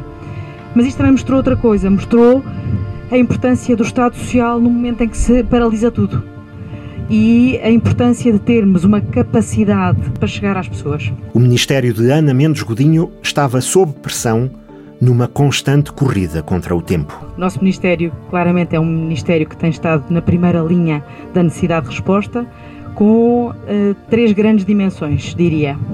Primeiro, uma dimensão do ponto de vista de necessidade de criar instrumentos rápidos para manutenção do, do, do, emprego. Essa foi a nossa primeira, primeira grande preocupação. Como é que todos atravessamos este túnel, esta, esta, esta fase em que uh, estamos a pedir à economia, à, à, à atividade social que de alguma forma esteja suspensa para garantir que em termos sanitário, sanitários conseguimos controlar uma pandemia. Mas como é que o fazemos? Não destruindo emprego. Mas o Ministério tinha outra tutela para além do emprego e a mais preocupante na prevenção da doença. Nós temos mais de 100 mil pessoas em Portugal em lares, temos eh, mais de 50% das pessoas da população residente em lares com mais de 80 anos, portanto, basta isto para percebermos o risco da situação que nós, que nós temos, muito associada ao facto de sermos um país com uma população envelhecida. E a Secretaria de Estado da Ação Social na Guarda tinha passado por uma prova de fogo. Foi esta capacidade de ver no terreno, e eu lembro-me bem dos fins de semana duríssimos que tivemos eh, com a Rita, eh, permanentemente ligadas, ou, eh, em permanente ligação para conseguirmos perceber o que é que era preciso fazer e a necessidade, por exemplo, dou-vos o exemplo concreto, de criarmos um, um programa criado no, num dia, foi criado num dia, Rita, foi numa parte da noite, Pronto, não foi num dia, foi numa parte da noite, uh, de, um, de, um, programa que criámos, que é o Marés, exatamente para perceber que tínhamos que ter um instrumento financeiro para contratar rapidamente recursos humanos para reforçar os, os, os trabalhadores no setor social, para vos mostrar também a, a importância muitas vezes de ter os olhos postos no terreno, porque se eu tivesse só os olhos postos nos serviços centrais, tradicionalmente, a verdade é que o sistema tem muitas vezes dificuldade em perceber o que é que está a acontecer no terreno. Tudo isto testemunhado já num tempo de acalmia breve, no início de julho, no aniversário da Cápsula do Tempo, uma iniciativa da rádio, do Escape Livre e do Politécnico. Que sítio melhor para evocar aquilo que nunca seríamos capazes de prever. É um momento que nos fez abanar a todos. Quando há um ano estávamos a projetar o que é que íamos fazer e a, e a ambição uh, dos projetos a desenvolver, ninguém equacionava que de repente havia uma pandemia que punha tudo em causa e que nos obrigava a todos a ter uma capacidade de resposta de emergência uh, inimaginável. Certamente também uh, Rita Mendes, quando aceitou ser a Secretária de Estado da Ação Social, não lhe passava pela cabeça que ia estar no epicentro de uma necessidade de resposta de emergência Uh, uh, em que de repente uh, tudo aquilo que tínhamos planeado, identificado, programado, era preciso fazer um reset e responder de urgência à quantidade de solicitações que passámos a ter. Fazia-se finalmente justiça ao setor social, assinalava na rádio Ângela Guerra. Não só é necessário que o país inteiro perceba, uh, agora percebe, não há dúvida nenhuma que já toda a gente percebeu que sem estas instituições no terreno estaríamos perante uma lástima, estaríamos perante dias muito negros uh, no nosso país. Um, e, e quem não percebe isto é de facto quem não tem contacto com a realidade. A antiga deputada do PSD lembrava o conflito ideológico à volta da área social. O incómodo profundo que a esquerda parlamentar tinha uh, contra o setor social. Achavam que o setor social não servia para coisa nenhuma a não ser para dar empregos a pessoas que, estas pessoas que tomam conta das instituições normalmente a ganhar coisa nenhuma, como nós todos sabemos, isto era, é uma coisa que me veio incomodando ao longo do tempo, ouvir eh, desdenhar, eu vou pôr entre aspas, do setor social. Agora, vê-se que efetivamente, quando chegamos aos tempos da aflição, aos tempos em que estamos, o setor social é não só um suporte fundamental para as famílias, das pessoas que lá trabalham, como também para os idosos e para as famílias destes idosos que sem estas instituições estariam completamente desorientados uh, uh, e sem auxílio nenhum por parte do Estado. Mas o Estado, desta vez, não tinha fugido às responsabilidades na resposta à crise, assinalava também na rádio o economista Joaquim Marques. O socorrista desta crise é o Estado. Senão, senão iria haver uma implosão imediata da economia, se, se é que não existe mesmo assim. Portanto, a Europa não pode repetir os erros, como os erros da austeridade. Eu vejo o nosso país mais bem preparado que em 2009 e por duas razões. Pelo superávit e pelo equilíbrio das contas que temos, temos um ponto de partida melhor até do contas perdido do que outros países que estão em déficit. O país cresceu 2,2%, até superou todas as expectativas em 2019, o crescimento foi 2,2%, e também, e também por isto, porque a crise, esta crise não é pior em Portugal que nos outros países, pelo menos para já, a informação que temos hoje. A Europa também tinha mudado de registro em relação a 10 anos antes. Foi anunciada a bazuca, a chamada bazuca do Banco Central Europeu, que são 750 mil milhões de euros 750 mil milhões de euros na compra de ativos. Ativos públicos, ativos de dívida e privados também. Ora bem, são boas medidas, são medidas tardias e mais uma vez a reboque da Fed, quando efetivamente a crise, neste momento estamos a falar, o epicentro é na Europa. O grande problema está na Europa. Pronto, reagiu. A acrescentar a isto, há uma decisão inédita da, na União Europeia, eu digo histórica, porque pela primeira vez vai haver abolição do rigor ou da disciplina orçamental, permitindo que o déficit dos países seja superior a 3%. Ora bem, isto são boas notícias, são muito boas notícias para quem cometeu tantos erros no pós-crise de 2009. E os muitos erros que foram cometidos foi uma política de austeridade. Não foi só através da política orçamental e da política monetária do Banco Central Europeu, mas foi também pelo erro, pela falácia da questão da austeridade. Agora, não haveria crise como resposta à crise, concluía Joaquim Marques, o diretor financeiro para a Europa de uma multinacional do ramo automóvel, assinalava também sinais de esperança provenientes de onde tudo tinha começado. A nossa empresa tem, tem uma operação forte na China. Uh, e o que é um facto é que há duas semanas para trás temos duas fábricas, uma na, na, na região do Hubei, duas na região do Hubei e uma na cidade do, do Wuhan. Isto é curioso. Há pessoas infectadas, que é inevitável, não temos felizmente nenhuma vítima, e já retomamos a produção 100% da capacidade há duas semanas atrás. A situação está ultrapassada. Já estão elaborados 100%. E são cerca de 5 mil pessoas. Reagir, investir, confiar, seguir em diante. Era a receita. Na linha da frente, os profissionais de saúde procuravam não deixar ninguém para trás garantia a Presidente da ULS, Isabel Coelho. Continua-se tudo a fazer. Isso não pode esperar. Há coisas que não dependem da gravidade da situação, mas sim do, do decorrer dos dias. Uma gravidez não é por existir Covid que fica suspensa. Mas era um esforço que ia muito para além do esperado testemunhava o enfermeiro Júlio Salvador. Nós adotamos uma metodologia de, de trabalho em espelho. Os horários de trabalho são em espelho, os profissionais trabalham 15 dias seguidos e depois descansam 15 dias, de forma a termos sempre equipas operacionais. Notamos que estas equipas que saem da sua quinzena de trabalho estão perfeitamente desgastadas, exaustas, extenuadas, porque, como imaginam, estar 12 horas seguidas durante 15 dias ininterruptamente dentro de equipamentos de proteção individual eh, completamente fechados em espaços nada sociais, portanto é um, um trabalho solitário com, com os doentes, eh, leva um bocadinho à exaustão dos, dos profissionais. A nossa esperança é que os próximos 15 dias que estão com as famílias eh, os eh, retemperem. Tudo era novo também na área da saúde. Noutros setores, as rotinas adaptavam-se aos tempos de pandemia. Pedro Bidarra, motorista de pesados, que percorre a Europa, não estava com a família sempre que regressava à guarda. Cumpria isolamento na casa da aldeia. Eu, quando chego a Portugal, no meu caso, eu, tenho, eu vivo na, na cidade da Guarda, mas tenho uma casa fechada na aldeia e eu, pronto, quando eu cheguei de viagem, esta última viagem, eh, tirei as coisas do caminhão, limpei o carro e desloquei-me para a aldeia. Não, não, não entrei em contato com ninguém, não vi minha mulher, não não vi os meus filhos. Tive, fiz o meu descanso, que foram dois dias e meio lá na aldeia, fechado. Foi, foi contato, não tive contato com ninguém e de lá, no sábado, saí para o caminhão e do caminhão arranquei para fazer a minha viagem.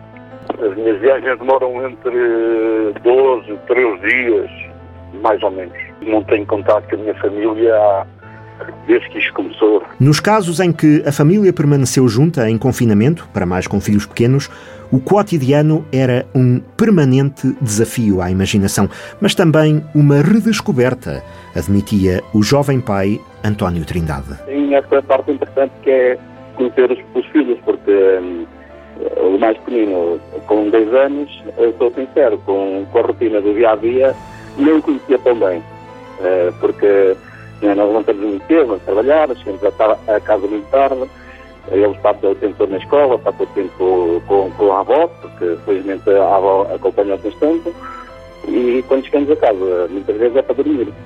Estes 15 dias têm sido é, bastante interessante até para, para os conhecer a conhecer os três, mais o pequenino, porque eh, é engraçado passar o dia todo com ele. E recriavam-se velhas brincadeiras com a ajuda dos Guardiões da Memória da Associação de Jogos Tradicionais. O presidente, Norberto Gonçalves, dizia que a ideia era aproveitar os canais digitais para ensinar como se passava o tempo antes de existirem. Surgiu-nos a ideia de poder disponibilizar alguns jogos, brincadeiras, que eh, possam ser feitos em conjunto. É, isto, no fundo, é o retorno às origens. É o retorno aos serões, eh, quando não havia televisão, nem tablets, nem coisas do género, quando nem sequer havia luz elétrica, muitas vezes e a família se reunia à volta da fogueira, sobretudo nestes tempos de inverno. E César Prata dava-nos um bocadinho de música todos os dias. Este desafio que me lancei a, a mim próprio, depois tem, tem havido pessoas que têm agradecido e que têm estado muito receptivas e que estão à espera de ver e essas coisas, mas foi também para me, para de alguma forma me manter eh, ativo e ter, eh, para além do, do trabalho da escola que tenho que continuar a fazer, para ter também um propósito pensar o que é que vou fazer a seguir. Portanto, é assim uma maneira diferente de, de viver estes dias. Também a emissão online da rádio atingia recordes. 1 milhão 659 mil 537 minutos de audição através da internet, só no mês de maio, o que correspondia a 27 mil horas, ou seja, o equivalente a 1125 dias, aproximadamente 3 anos, durante o período de apenas um mês. Ainda em abril, no dia 25, tínhamos feito uma emissão integralmente musical e exclusivamente em português. O mês da Revolução reinventava-se também nos modos de celebração da democracia. A Assembleia Municipal dava voz aos líderes de todas as bancadas numa sessão digital, onde Tiago Gonçalves, do PSD, fazia um apelo à moderação, à coragem e à esperança. Vivemos tempos de pouca moderação e muito extremismo, de muita intolerância. A aceitação do outro, da sua opinião ou valores diferentes dos nossos, revela-se uma característica preciosa e que deveria acompanhar a maturidade da nossa democracia. Porém, seguimos em sentido inverso.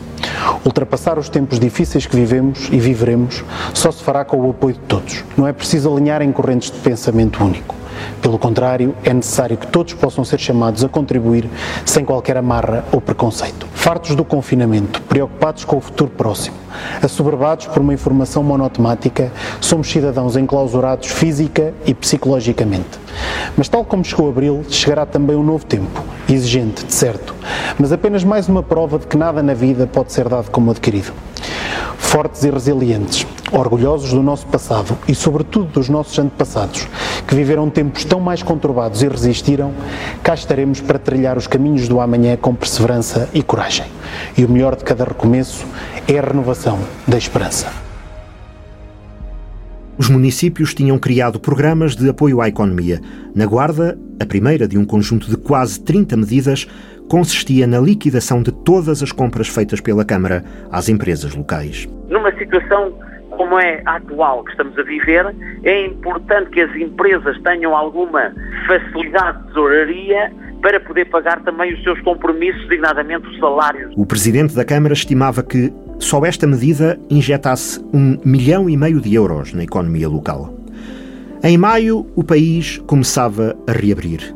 Os primeiros a não terem mãos a medir foram os cabeleireiros. Nas senhoras é a pintura, é a coloração, é os inimigos que estão ali já a crescer há um mês e meio, quase dois meses, é a pintura. No, nos homens será mesmo o corte, porque cresce aquele bocadinho que eles estão habituados de três em três semanas ou mensalmente e já estão um bocadinho desesperados, que é normal. No comércio, o movimento ressurgia aos poucos. Hoje já tem mais gente passeando pelo shopping. É bom, é bom para todo mundo. Então estava um pouco mais parado, mas agora está aumentando mais o, os clientes. Mas não se faziam planos para um curto horizonte. Se tudo correr normal e não houver nenhuma, nenhuma recaída, possivelmente hum, vamos ter um Natal aproximado dos 50% a 60% do que tem sido. Eh, melhorias, melhorias, estando ao nível de 2019.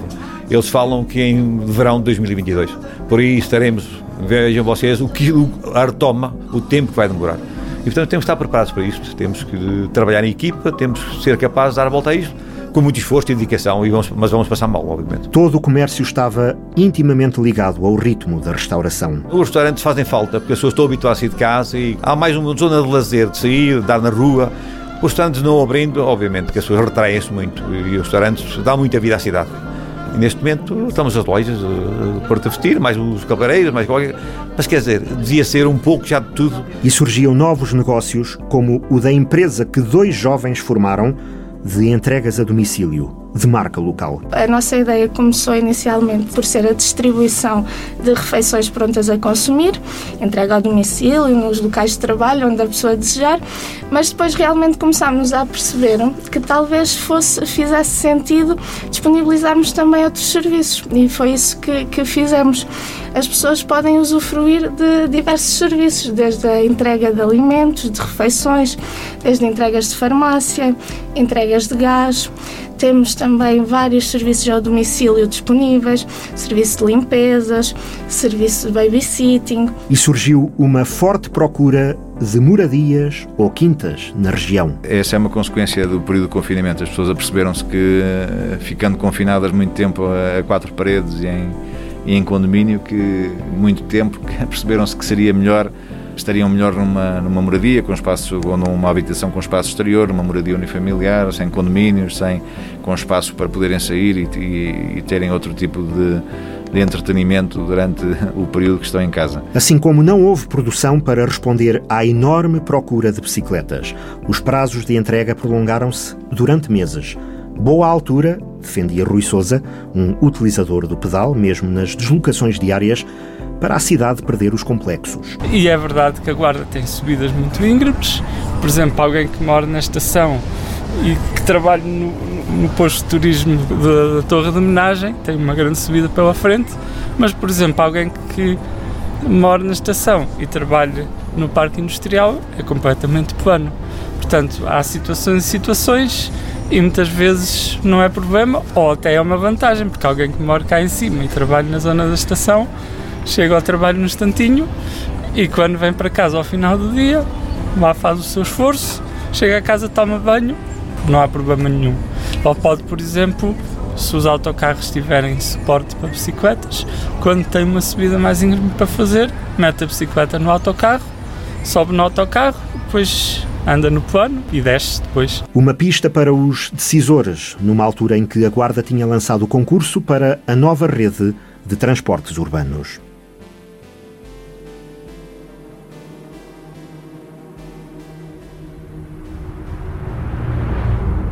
O desconfinamento trouxe o aumento de casos e as reações à flor da pele. Logo que um grupo de estudantes estrangeiros do Politécnico testou positivo, gerou-se uma polémica para a qual o próprio Instituto contribuiu ao deixar que uma empresa à qual paga para tratar da comunicação institucional pusesse a circular um comunicado em que atribuía ao presidente, Joaquim Brigas, declarações segundo as quais a origem do surto estaria na realização de festas Covid, ou seja, convívios em que os participantes entrariam numa espécie de roleta russa de infecção. Numa palavra, crime de disseminação de doença contagiosa. Expressão que, de viva voz, Joaquim Brigas nunca utilizou. Apenas falava de ajuntamentos.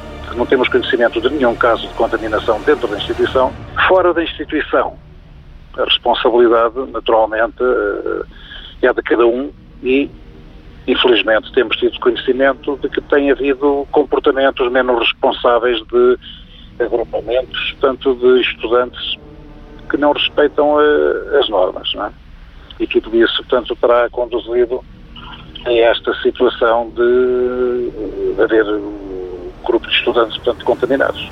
Com ou sem a expressão festas Covid, a rádio Joaquim Brigas nunca a utilizou, a situação gerou de qualquer maneira um alerta em relação às condições em que vive a comunidade de estudantes vindos de países africanos. A Guarda não podia continuar a fingir que não tinha um problema, dizia Tiago Saraiva Gomes, líder conselho da JSD. Nós não podemos dormir descansados. A Guarda não pode dormir descansada quando há situações que o Covid simplesmente foi uma das, podiam ser tantas outras, a Covid simplesmente foi aquilo que colocou nu um problema social, que são as condições em que esses jovens, esses estudantes que recebemos na Guarda, vivem. E ninguém na Guarda pode dormir descansado sabendo o que aconteceu. Estes 16 jovens que foram internados não foi pela gravidade da doença, foi porque não tinham condições de habitabilidade capazes de superar a doença nas suas habitações. Isto é grave. e não podemos ficar descansados só por ah, já os trazemos para cá estudar. Se tivessem ficado na terra deles, não tinham estas oportunidades. A guarda não se pode associar a este sentimento. A guarda tem que parar com este racismo de que só por os recebermos parece que já lhes estamos a dar o maior repousado do mundo. Não. Temos que criar condições para os ter. Não podemos simplesmente pensar neles como enchimento. São mais números e mais números, não. O delegado de saúde também ressalvava que o risco não estaria apenas nos comportamentos. Existem comportamentos de risco e existem situações vulneráveis. O que existe aqui, essencialmente, neste, neste nosso grupo, são condições de, de vulnerabilidade. E eles estão muito juntos nas suas condições de habitabilidade. Provavelmente, em algumas situações de sobrelotação por, eh, por, eh, por espaço. E depois, como eles efetivamente têm uh, uh, poucos contactos e as festas deles são como as nossas festas, aumentam o risco. José Valbon pedia que se observassem as regras sanitárias, fosse qual fosse a faixa social, e que não se acrescentasse medo ao medo. Temos até hoje cerca de, de, de 1.600 pessoas que faleceram com Covid. Muitas com muitas patologias, com outros um conjunto grande de patologias quase todos muito idosos.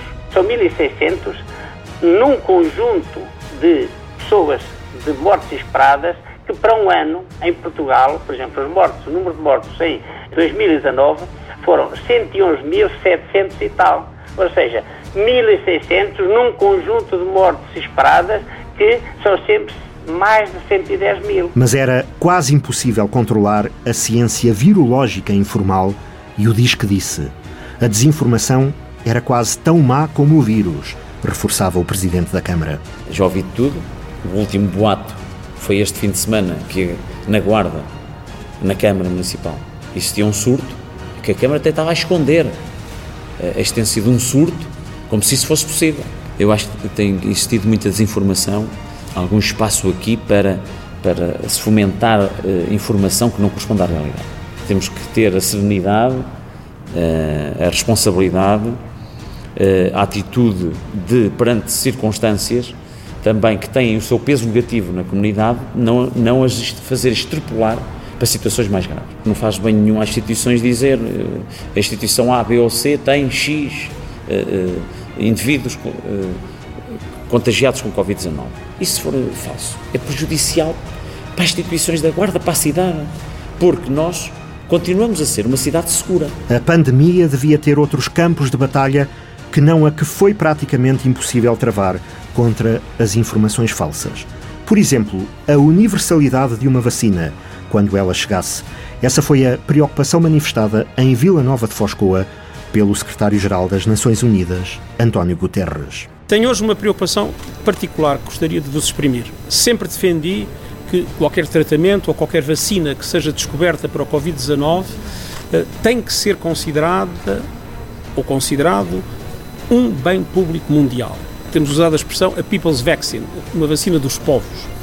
E vejo com grande preocupação a emergência daquilo que se poderá chamar um vacino-nacionalismo e cada vez mais eh, países a consagrarem recursos para resolverem um dia que haja vacina o problema dos seus povos mas esquecendo que se não houver uma vacina disponível e a preço acessível para todos em toda a parte, ninguém ficará eficazmente protegido. E a vacina surgiu um ano depois da doença. A ciência triunfou. E não se exclui que tenham valido também as preces, adaptadas ao novo normal. Há uma diferença, mas o espírito é o mesmo que é o que interessa. Vimos porque. Primeiro começou com promessa, agora já vimos porque Acho que não devemos de terminar. Acho que devemos continuar com ela porque senão tudo acaba. Mesmo agora em pandemia eu achei muito bem. Olha que dá para ver, já viu as pessoas aí como se portam, está tudo ali com as distâncias ali à maneira, estás a perceber? Estão ali a cumprir. Agora vim, pela guarda. As pessoas que cumprem as regras. Descalça, pela estrada adiante, a cumprir promessas. Muita gente descalça, vem em grupos a pé, descalça. Senhor da Lagoa é Senhor da Lagoa, pronto. Já ia dar muitos anos, é a Senhora da Lagoa, pronto.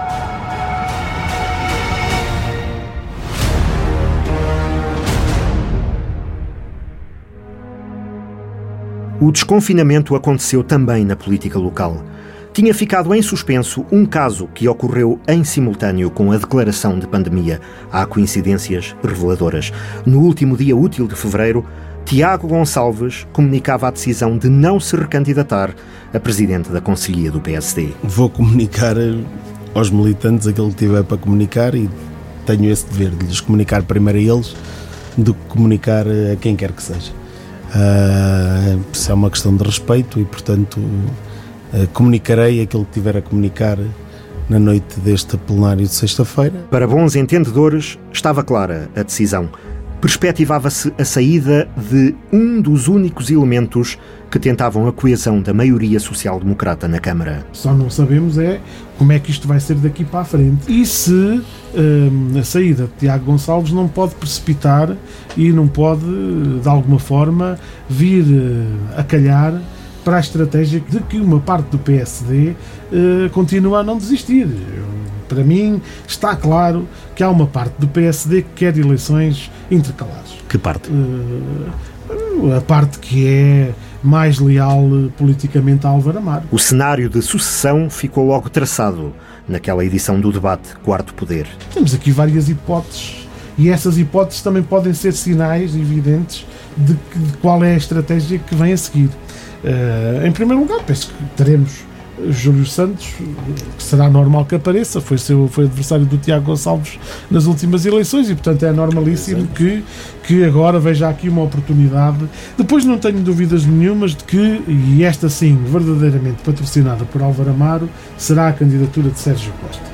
Eh, eu digo verdadeiramente patrocinada por Álvaro Amaro, porque eu acho claramente que Álvaro Amaro, eh, eh, falando assim de uma forma clara, aposta em dois cavalos, salvo seja, tem, tem duas apostas. Uh, aposta por um lado em Sérgio Costa e aposta na Presidente da Assembleia eh, Municipal, Cidália Valba. Mas aposta para a Câmara? Sim, e depois. Mas só pode haver vê, um candidato? Depois só logo se vê, logo se vê como é que isso se resolve, mas claramente que, uh, no meu entendimento, alimenta os dois. Uh, e depois, ou pelo menos alimenta a esperança aos dois. E irem os dois juntos? É uma possibilidade que também já ouvi, portanto já, já ouvi por aí. Eh, depois temos ainda outras variáveis, não é? Temos Jacinto Dias. Para a Conselhia. Para a Conselhia, como é óbvio. Eh, e temos João Prata, eh, que é que já foi presidente da Conselhia e, portanto... E que são dois nomes que também podiam são... ser hipóteses à vontade para a Distrital. Mas a Distrital não está já controlada Há quem diga, Há que, quem sim. diga que sim. Não é? Fosse qual fosse o futuro da Conselhia do PSD, Tiago Gonçalves deixava um apelo à sensatez do sucessor e dos restantes intervenientes. Um cenário de eleições antecipadas nunca interessaria ao partido. Não acreditava que alguém pensasse sequer nessa estratégia, a não ser quem não entendesse realidade política. Não, sinceramente não acredito. Não acredita na possível marcação de eleições intercalares motivada por eh, decisão interna, direta, externa, eh, manifestações, influências? O único motivo que me poderia levar eh, a achar uma coisa dessas era o próprio Carlos Chaves Monteiro, Presidente da Câmara, querer pretender fazer uma clarificação nesse aspecto e, portanto, o que me parece politicamente desajustável. Sem ser essa opção, que a mim me pareceria um bocadinho, me deixaria incrédulo que que acontecesse, hum, não estou a ver que isso possa ter lugar e, portanto, não, não vejo, sinceramente, nenhuma. Aquilo que eu, é claro que isto é um cenário político, é claro que o Pedro está a arriscar uma, uma, um cenário político. Um cenário que não interessa nada ao Partido Socialista, atenção, não é óbvio. É um cenário que. Eu por acaso acho que interessa. Eu acho que não, eu acho que não interessa. Eu por acaso acho que interessa bastante. eu acho Mas, que não, que não interessa. Porquê, Tiago? Não, acho que interessa bastante no sentido em que, mesmo, mesmo que o PSD ganhasse as eleições agora há um ano de distância, hum, a imagem que passaria para o exterior, tendo em vista as eleições que depois obrigatoriamente acontecerão. Sim, porque em autárquicas não há antecipadas, há intercalares. intercalares. Sejam Portanto, quando teria forem. que haver outras a seguir. A imagem que o PSD passaria a esse respeito fragilizaria muito o PSD e te deixaria o Partido Socialista numa posição de abordagem ao poder que seria bastante confortável do ponto de vista daquilo que seria o cenário já evidente uh, à volta do PSD e daquilo que seriam os restos, entre aspas, das divisões que o Partido Social Democrata. Portanto, não seria uma espécie de tirocínio para um nome que fosse uh, lançado agora numas intercalares? Minha tentando afirmar-se para uh, ser opinião, reconfirmado ou reconfirmada em 2021. Na minha opinião, isso pode ser um cenário enganador que algumas pessoas possam eventualmente ou, ou possam ter tido até noutra fase na sua cabeça, no sentido de alguma eloquência que parece que, que, que tudo se vai orientar, que os astros todos se vão orientar numa determinada direção, mas eu acho que eu acho que o PSD ganha as eleições em 2021 se mantiver a integridade do seu projeto se preocupar efetivamente com o trabalho. Mas no mesmo plenário em que Tiago Gonçalves confirmou a saída, Sérgio Costa comunicou que era candidato à liderança da Conselhia do PSD, com o presidente da Câmara a assistir. Seria a gota de água numa relação conflituosa. Carlos Chaves Monteiro entendia que tinha chegado ao fim o benefício da dúvida que lhe dera ao nomeá-lo quase um ano antes vice-presidente. Sérgio Costa é um vereador que tem eh, assumido desde a primeira hora um trabalho que é inquestionável, é uma pessoa que domina eh, muito bem as áreas que estão sobre a sua alçada, um bom braço direito para o Presidente, não só pelo conhecimento abrangente e alargado que tem das matérias, mas também, eh, objetivamente, pela eh, colaboração que temos tido nestes últimos seis anos, em conjunto, como referi, e não quero aqui fazer nenhuma eh, distinção. Declarações, porventura, a contragosto mas em nome do equilíbrio de poderes. Só que a candidatura de Sérgio Costa à Conselhia, sendo vice-presidente da Câmara, Carlos Monteiro considerou-a a afronta final e uma deslealdade. E na segunda semana de março retirou-lhe a vice-presidência, os pelouros e a confiança política. Sérgio Costa não se mostrou muito surpreendido. Desde há nove ou dez meses atrás, é público é público que eh, se tem vindo a falar no, nos corredores daqui e dali e ouvindo isso, mas sempre calmo eh, e sereno. Eh, a ameaça de retirar os pelouros, não percebo bem porquê, bom, mas sempre ciente de tudo o que eu fiz foi de consciência tranquila. E o agora vereador sem pelouros não se arrependia de nada. Tudo o que eu fiz até agora faria exatamente da mesma forma. Mas fosse em que condição fosse, Sérgio Costa prometia manter-se ao lado da maioria nos assuntos que fossem às reuniões da Câmara. Continuarei, sempre em nome da Guarda, a acompanhá-los na medida que for possível e a declarar claro, o meu apoio a todos eles. O novo presidente da Conselhia do PS viu ali uma oportunidade política. À vista da iminente desagregação da maioria, António Monteirinho oferecia estabilidade governativa através dos votos dos dois vereadores socialistas. O Partido Socialista quer tranquilizar os guardenses, colocando de parte qualquer tipo de alarmismos e dizendo-lhes com clareza que assumirá, neste clima de instabilidade política, um papel de garante necessário para a governação da Câmara Municipal da Guarda. O PS como garante da estabilidade. Estará do lado dos guardenses. Nem que para isso seja necessário votar favoravelmente uma ou outra proposta, seja necessário ou garante ao normal funcionamento da autarquia. E era a oposição que agora dava lições de moral à maioria. O Partido Socialista assumirá as suas responsabilidades no equilíbrio e no normal funcionamento das instituições democráticas, e neste caso da Câmara Municipal. Este é um momento da responsabilidade de todos, dos eleitos, dos partidos, dos cidadãos e das organizações. E deixava um apelo a um PSD em farrapos. O Partido Socialista assumirá a sua responsabilidade e apela ao PSD que também assuma a sua responsabilidade, garantindo o normal funcionamento da Câmara Municipal da Guarda. Mas não chegou a ser necessário. O resto da equipa da maioria manteve-se. Carlos Monteiro designou como novo vice-presidente o vereador Vítor Amaral. Tiago Gonçalves, que tinha sido obrigado a prolongar o mandato na Conselhia porque as eleições estavam suspensas num estado de emergência, achava que era a pior escolha, a que não contribuía nada para a coesão do que restava do projeto.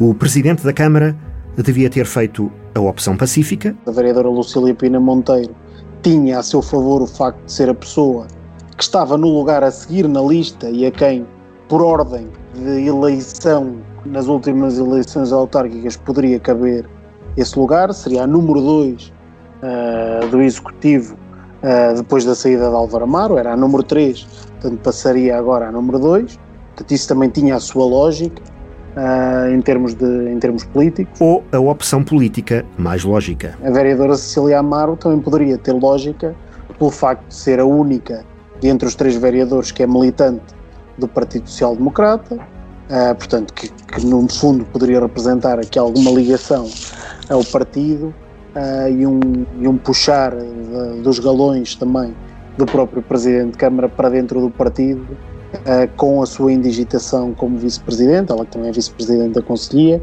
e tentar até de algum modo um, poder fazer com que Cecília Amar pudesse ter uma, uma presença mais dinâmica ao nível e que no fundo suprisse aquela que é uma ausência que as pessoas sentem neste momento, que é da sua passagem da junta para vereador. Ou seja, um, enquanto vereadora uh, está a fazer um trabalho uh, interessante, por exemplo, ao nível daquilo que é o espaço empresa e ao nível daquilo que é uh, algumas medidas que agora se, se ficaram bem presentes também neste programa municipal de apoio, mas a sua ação enquanto adjunta era uma ação muito mais abrangente, era uma ação que ia de trabalho de proximidade com o associativismo, com as freguesias um, e que poderia ser importante também uh, nesta fase para coadjuvar também aqui a ação do uh, Presidente de Câmara. Vítor Amaral não reunia tais requisitos políticos, considerava Tiago Gonçalves, e além disso, podia já parecer fragilizado por ser o único dos vereadores que não recebia nenhum pelouro na reconfiguração de competências. As áreas que tinham pertencido a Sérgio Costa eram distribuídas por Carlos Monteiro, por Lucília Monteiro e por Cecília Amaro. Ficava um executivo politicamente desguarnecido que a vereadora socialista Cristina Correia acusava de se fechar sem dar explicaões. A democracia não está suspensa, a vida continua. Temos que continuar a debater os assuntos e sabê-los. Porque é muito triste a gente saber os assuntos pela comunicação social, que é o que se tem passado nos últimos tempos. Um silêncio também registado por escrito. Chamamos a atenção para a não resposta de e-mails que nós desde 2 de fevereiro até aos dias 2 que não obtivemos qualquer resposta. A não ser um no dia 5 do 5 que obtivemos uma resposta mas que ao final era uma não resposta. As reuniões estavam suspensas enquanto vigorassem o estado de emergência e o estado de calamidade. E a Assembleia Municipal também não tinha realizado a sessão de abril, podendo excepcionalmente fazê-la até final de junho. Mas a Presidente, Cidália Valbon, queria organizar uma Assembleia Extraordinária em maio, exclusivamente para falar da resposta à pandemia timing é o timing, eh, nós temos que pensar e refletir eh, sobre os assuntos nos momentos eh, oportunos e importantes. Obviamente que não poderíamos ter feito no estado de emergência, vamos fazê-lo 10 dias depois de levantado o estado de emergência e é no momento certo em que os assuntos têm que ser uh, discutidos, têm que ser pensados, têm que, ser, têm que se refletir sobre eles. E o grande auditório do Teatro Municipal da Guarda cumpria os requisitos de segurança para essa sessão extraordinária de maio e para as duas que teriam de acontecer em junho. Dado que o TMG é o espaço na cidade e no Conselho que reúne condições logísticas, técnicas, de segurança para que as assembleias se possam realizar cumprindo todas, e repito mais uma vez, cumprindo rigorosamente todas as regras exigidas pela Direção-Geral de Saúde. E por isso, Sendo assim, muito provavelmente, as duas próximas assembleias, como temos duas para realizar até junho, muito provavelmente teremos que realizar essas duas no espaço que nos permite cumprir com todas as regras de segurança. O vice-presidente da Câmara, Vítor Amaral, já teria dado indicações para que a sala do teatro estivesse disponível. A iniciativa, porém, não era bem vista, nem pelo líder da bancada do PSD e ainda presidente da Conselhia. Eu, de facto, não tenho a mesma opinião e, pronto, e fiz, fiz questão também de o transmitir à Sra. Presidente da Assembleia Municipal, que entende, pelo contrário, que o futuro pós-Covid deve ser discutido já com mais dados. Não, é, não há nenhuma urgência imperiosa de discutir uh, esses assuntos neste momento e, pelo contrário, acho que precisamos de dados sobre a forma como corre o desconfinamento, precisamos de, de perceber efetivamente o que é que está a acontecer para depois podermos ter uh, de facto também uma, um pensamento e, e, a seguir ao pensamento uma ação mais estruturada. Tiago Gonçalves temia que se caísse no exagero. Não quero propriamente crer que no próximo, neste mês e meio até ao final do mês de junho, haja praticamente tantas reuniões da Assembleia Municipal como de Câmara Municipal. Porque no fundo é aquilo que eh, pode vir a acontecer se, se tiver lugar esta reunião da Assembleia Municipal Extraordinária e mais duas reuniões ordinárias uh, que, que, tem, que poderia, que terá lugar sempre uh, no mês de junho e aquela que deveria ter tido lugar uh, no mês de abril. Por outro lado, o dever de recolhimento mantinha-se ainda no decorrer do estado de calamidade que vigoraria até ao final de maio. Em junho, o próprio teatro iria reabrir e por mais duas semanas, Tiago Gonçalves considerava que não valia a pena a dúvida ou equívoco, além de que estavam duas assembleias ordinárias por fazer. Tudo isto tinha de ser ponderado em nome do respeito pelos sacrifícios pedidos aos cidadãos. E não, não quero que, de facto, a população veja nos agentes políticos um exemplo errado um, daquilo que, que, na minha opinião, é errado, lá está, uh, daquilo que uh, pode ou deve acontecer. E um ajuntamento de cerca de 100 pessoas, ainda que numa sala tão grande como é a sala do grande auditório do Teatro Municipal da Guarda, a mim parece-me de facto um exemplo um, errado que damos. Além de que já ninguém fingia sequer não compreender as possíveis motivações políticas desta iniciativa. É possível, de facto, que o que esteja aqui de alguma maneira em causa seja da parte da Presidente da Assembleia Municipal, até porque se vai percebendo é? alguma animosidade e, portanto, há um conjunto de circunstâncias, naturalmente, que levam a que exista, a que seja compreendido de alguma maneira aqui na, na sociedade guardense, alguma animosidade entre os dois titulares destes órgãos, Câmara Municipal, Presidente de Câmara Municipal e Presidente da Assembleia Municipal. E por isso é legítimo, de facto, perguntar um, o porquê desta, desta questão, da, desta uh, marcação de uma Assembleia Extraordinária para este, para este momento. Isso era claro, reforçava Pedro Pires. A mesma Presidente da Assembleia Municipal, na presidência de Álvaro Amaro, não tinha este tipo de atuação. Vá-se lá saber porquê esta atuação começou só a partir de um determinado momento a partir da saída do presidente Álvaro Amaro e a partir do momento em que começou a haver esta fricção uh, política uh, interna entre a presidente da Assembleia Municipal e o presidente da Câmara Municipal. E no fundo existia alguma lógica nesta estratégia. Estou convencido, esta aqui não me desvio dessa teoria, de que a presidente da Assembleia Municipal quer ser candidata à Câmara Municipal da Guarda. E, portanto, esta Assembleia acaba por ir na linha de confronto, o que politicamente não é eh, muito desajustado, no sentido de que eh, quem, quem se quer assumir como candidato, a, como candidato à Câmara tem que ir fazendo o seu percurso e tem que ir tendo visibilidade. Mas a Assembleia não chegou a realizar-se.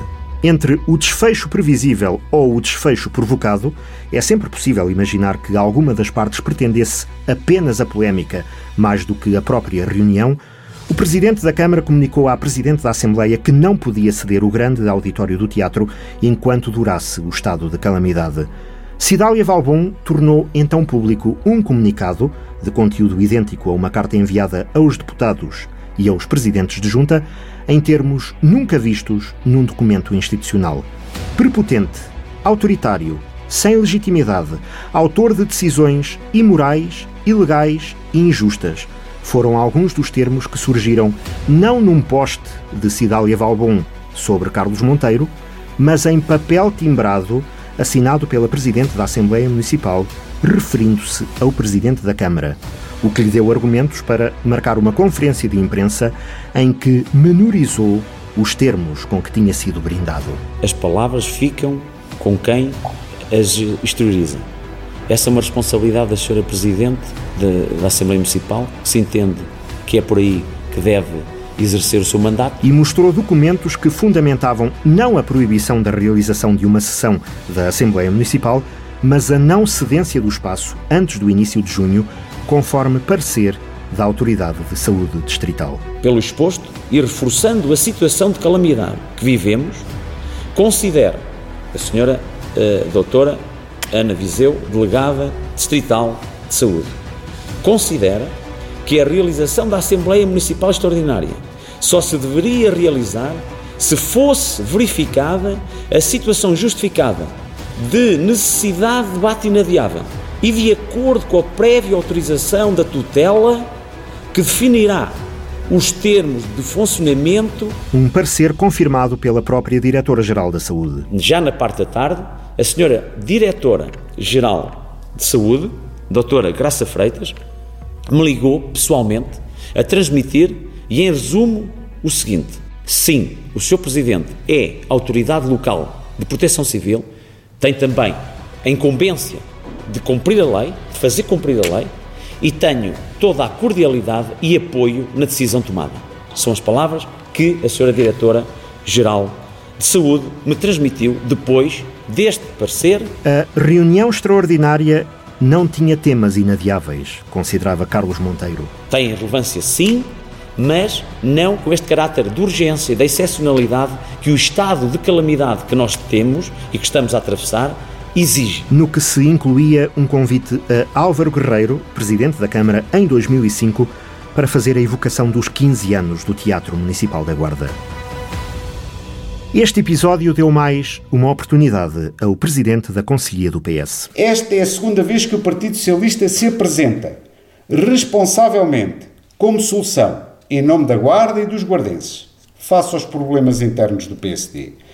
Se o PSD não se sentir em condições de assegurar o normal funcionamento das instituições, neste caso do órgão deliberativo, que saiba tirar as devidas consequências. António Monteirinho convidava agora Cidália Valbon a sair ou desafiava o PSD a retirar-lhe a confiança política. O Partido Socialista estará disponível para apresentar uma solução para a Assembleia Municipal que seja capaz de garantir um funcionamento digno, porque desta forma é a própria função fiscalizadora sobre o Executivo que pode ficar, a partir deste momento, ferida de dúvida.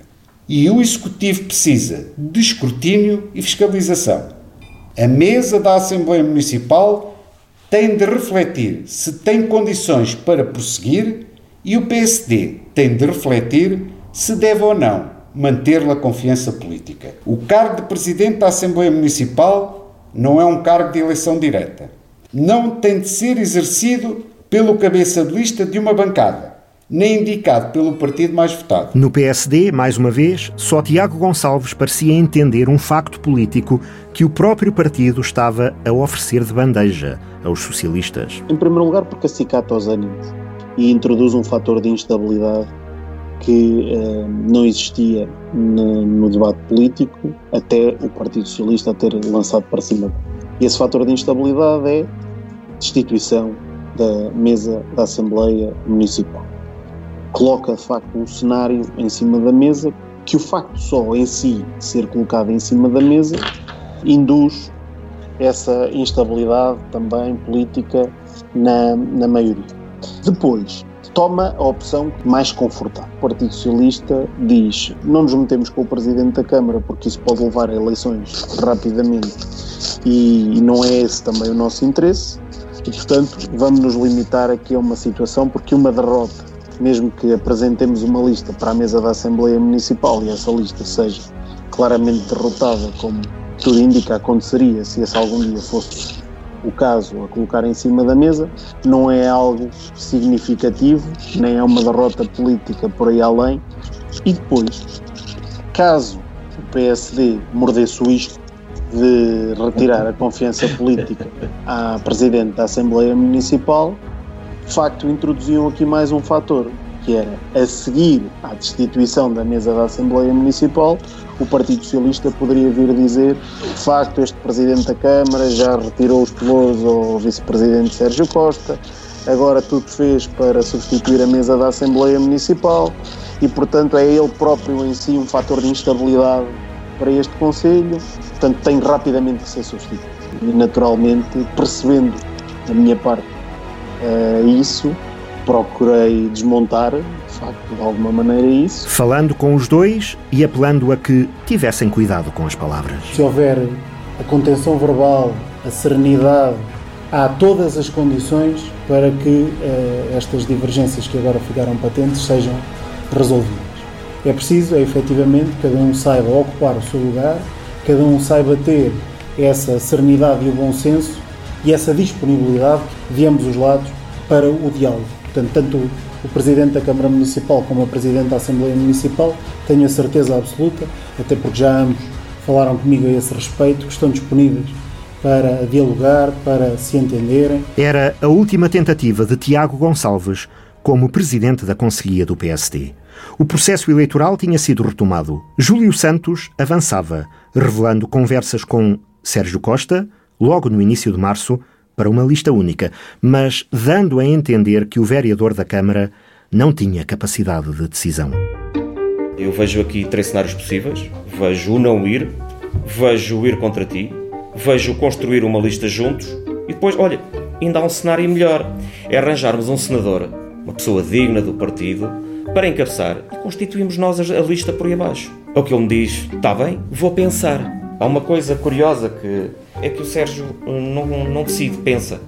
Passado oito dias, reuni-me com ele, ainda antes do Covid, ainda antes do, do que aconteceu aos plouros na Câmara Municipal, e ele senta-se ao meu lado e diz-me: Então vamos lá fazer a lista. Escreve Sérgio Costa, Júlio Santos, diz lá outro. Eu disse-lhe: Calma, desistir nunca, fazermos uma lista de consenso com Jacinto Dias à frente, com o engenheiro Zé Gomes, sim senhora, uh, ou se não, vamos à luta.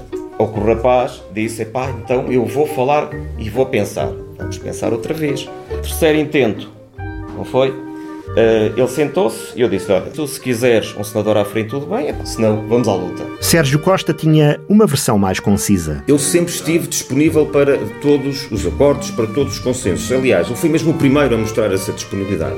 Bom, esse, esses consensos não foram possíveis e democraticamente cada um apresenta a sua lista e naturalmente os militantes escolherão. E assim Júlio Santos propunha-se para escudo político do Presidente da Câmara. Seremos o garante da estabilidade política, de harmonia e serenidade que o PPD-PSD da Guarda tanto precisa. Seremos o escudo político do Executivo Municipal deixando a esta árdua tarefa de gerir o Conselho sem areias na engrenagem. Ao passo que Sérgio Costa dizia ter as freguesias. Posso lhe dizer que todos os autarcas do PST que são militantes do PST apoiam esta lista. Os que são efetivamente militantes.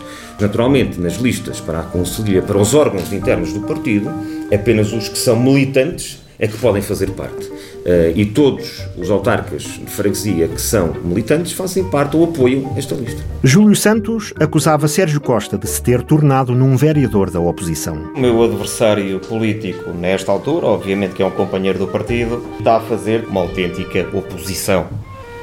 Digamos que vemos quase semanalmente que há achas à governação. Sérgio Costa prometia uma boa relação com o Presidente da Câmara. De uma forma muito simples, uma forma, da forma institucionalmente adequada, sempre com essa frontalidade, sem qualquer tabu. Uma relação perfeitamente institucional. O Presidente da Conselhia e o Presidente da Câmara Municipal naturalmente têm que trabalhar todos em conjunto em prol do desenvolvimento da Guarda e da afirmação do PSD. Foi Sérgio Costa o vencedor por significativa maioria. Uma derrota também de Carlos Monteiro, dependia da leitura dos sinais. As ilações, cada um tira se quiser. Eu assisti hoje à tarde, foi público, todas as pessoas verificaram. O atual Presidente da Câmara, o meu companheiro de partido, Carlos Chaves Monteiro, é sempre um companheiro de partido, Carlos Chaves Monteiro, esteve parte da tarde, se me posso dizer até a tarde toda, junto do candidato oponente à minha lista, da lista A.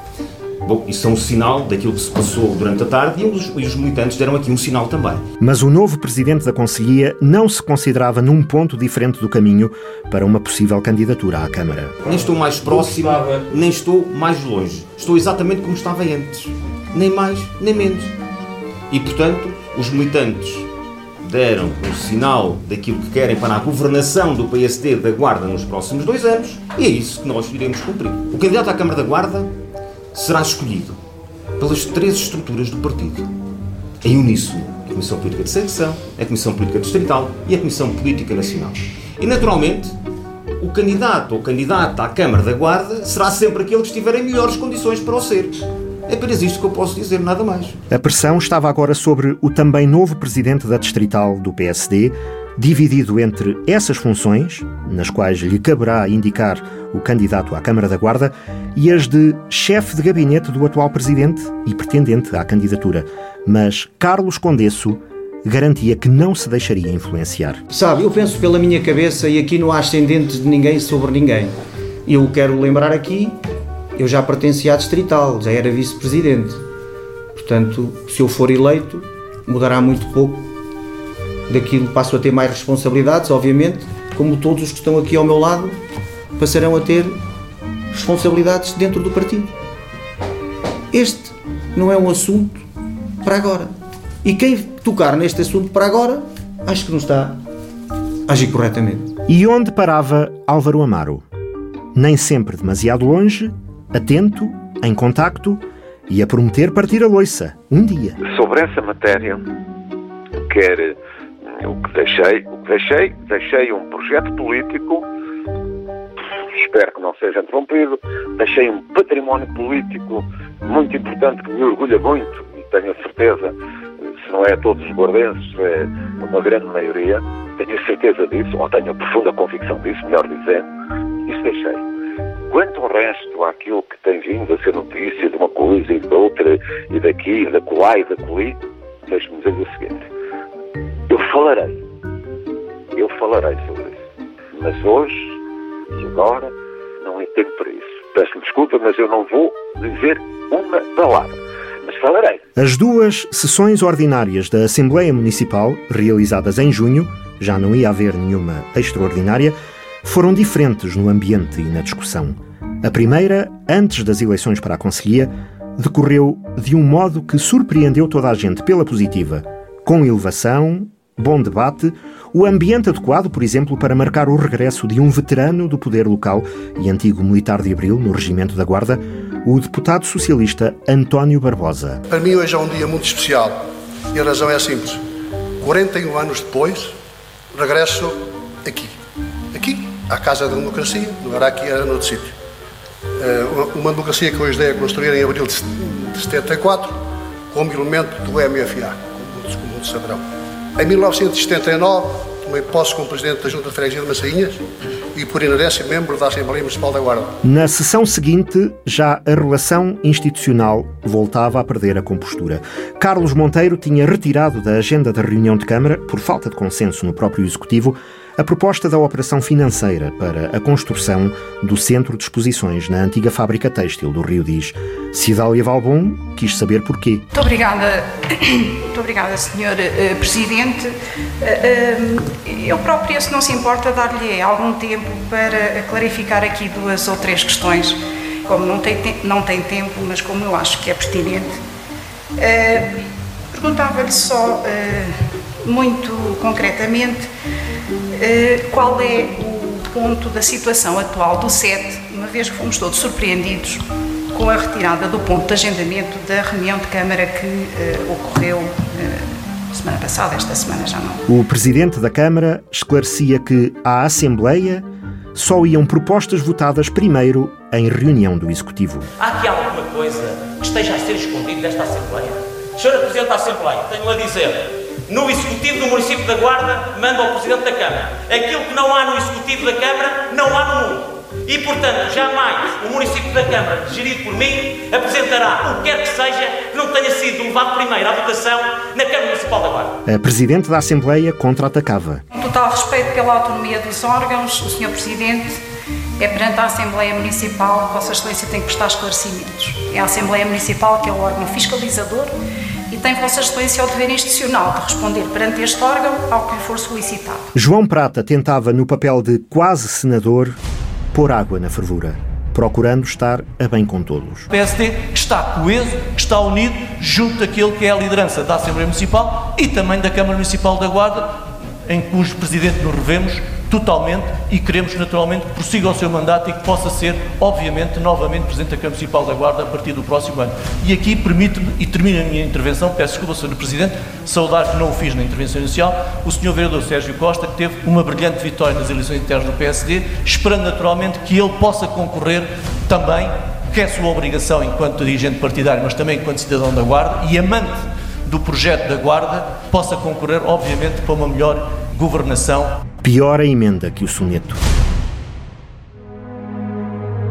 Era deste ambiente de guerra que Tiago Gonçalves estava saturado e queria ver-se livre ao não concorrer a novo mandato na Conselhia do PSD. Neste momento, há forças internas dentro do partido que não, não querem essa pacificação.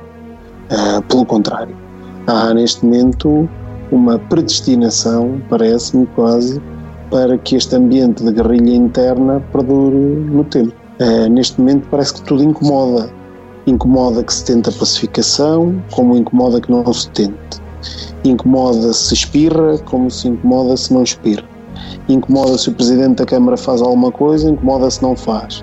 Incomoda que a Presidente da Assembleia Municipal faça alguma coisa, incomoda se não faça. Incomoda se o Vereador Sérgio Costa faz alguma coisa, incomoda se não fizer. Neste momento as coisas estão tensas a esse ponto, tudo incomoda. Mesmo estas tentativas de pacificação e de normalização institucional que entendi e que a Comissão Política de Secção entendeu mandatar-me de alguma maneira para, para fazer, uh, incomoda. incomoda. Mas Tiago Gonçalves mantinha-se na liderança do Grupo Municipal do PSD na Assembleia e não deixava que as investidas da verdadeira oposição incomodassem o partido. Rejuvenescido ou não, o PS continua a não ter projeto. E isso ficou bem patente no seu discurso, que mostra que o bota abaixo é a única coisa que o PS tem para dar à guarda. Pela minha parte, Sr. Deputado Monteirinho, cá estarei sempre a dar a cara nesta Assembleia Municipal por um projeto que muito me orgulha e cuja integridade farei tudo porque se mantenha até ao fim. É um projeto que orgulha aqueles que nele uh, o integraram e é um projeto de facto com um cariz transformador da nossa cidade. E é por isso, por esse projeto que foi sufragado pelos guardenses, por mais de 14 mil guardenses, que cá estarei a dar a cara até ao fim. Um fim que chegou de forma trágica antes de tempo. Poucas semanas depois desta intervenção, Tiago Gonçalves morria de doença fulminante aos 36 anos de idade. A guarda perdia um dos melhores. Um dos melhores cidadãos. Um dos melhores políticos. Um dos melhores defensores de causas comuns. Um dos melhores nomes a quem poderíamos confiar a liderança do Conselho num futuro mais ou menos próximo. Neste quase meio ano desde a morte do jovem advogado e ativista cívico, não foi só o PSD que se viu no vazio. Foi também a Guarda, que já começou a perceber o quanto perdeu. Da nossa parte, por exemplo, da Juventude Social Democrata do Distrito da Guarda, vamos lançar preocupações como a desertificação das nossas terras, a imigração, que cada vez mais afeta os jovens, o desemprego jovem e, sobretudo, também a falta de oportunidades uh, para os jovens no interior do país. Fazia falta mais iniciativa privada, mas para haver iniciativa privada também é necessário que isso seja facilitado pelos entes públicos. E a Associação Ideias Guarda, da qual eu faço parte, brevemente irá representar alguns projetos aos entes públicos da cidade e da região pensamos poderem constituir uma futura mais-valia para, para a cidade nesse sentido, no sentido de cativar jovens empresários, de, formar, de cativar para a formação de empresas, de cativar profissionais liberais para desenvolverem bem a sua atividade na Guarda. Decorreu já mais de um ano sobre o início das obras de regeneração urbana na nossa cidade. E o caos que vivemos na nossa cidade ao longo dos últimos meses denota a absoluta incompetência da Câmara Municipal da Guarda em uh, gerir esta situação e denota ainda que a Câmara Municipal da Guarda se demitiu absolutamente do seu papel e da sua posição de dono da obra. Estamos, pois, perante duas empresas que, separadas, têm receitas na ordem dos 500 mil euros. Ora, este estudo prevê que, neste ano de 2013, as duas empresas, ou a empresa Guarda Dinâmica, resultado da fusão destas duas, tenha receitas em valor superior a um milhão de euros. Que milagre da multiplicação é este? Eu acho que isto já se discute efetivamente há muito tempo. Discutia-se era de forma envergonhada, quase como se tivéssemos medo e fosse uma menorização enorme no Instituto Politécnico da Guarda este processo de agregação. Eu fico, fico satisfeito com, com esta declaração de intenções. Acho que é importante para a Guarda, acho que é um pontapé de saída numa discussão que é relevante, mas que tem que ser uma discussão tida no âmbito nacional, não pode ser só uma discussão para o Politécnico da Guarda e para a Universidade da Beira Interior. Aparecendo aqui uma proposta da Comissão, nada impede, penso eu, que se discutam aqui até alterações à proposta que provém dessa Comissão. Porque qualquer dos deputados que aqui está não se demitiu.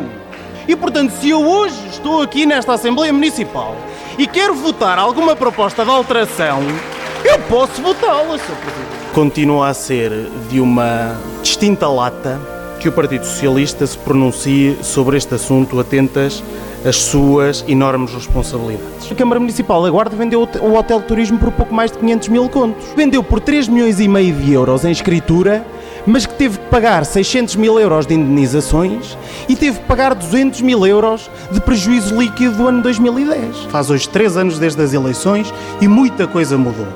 De facto, hoje em dia não há pael, há liquidez. Apesar de tudo isso, a obra não terá sido um mandato perfeito.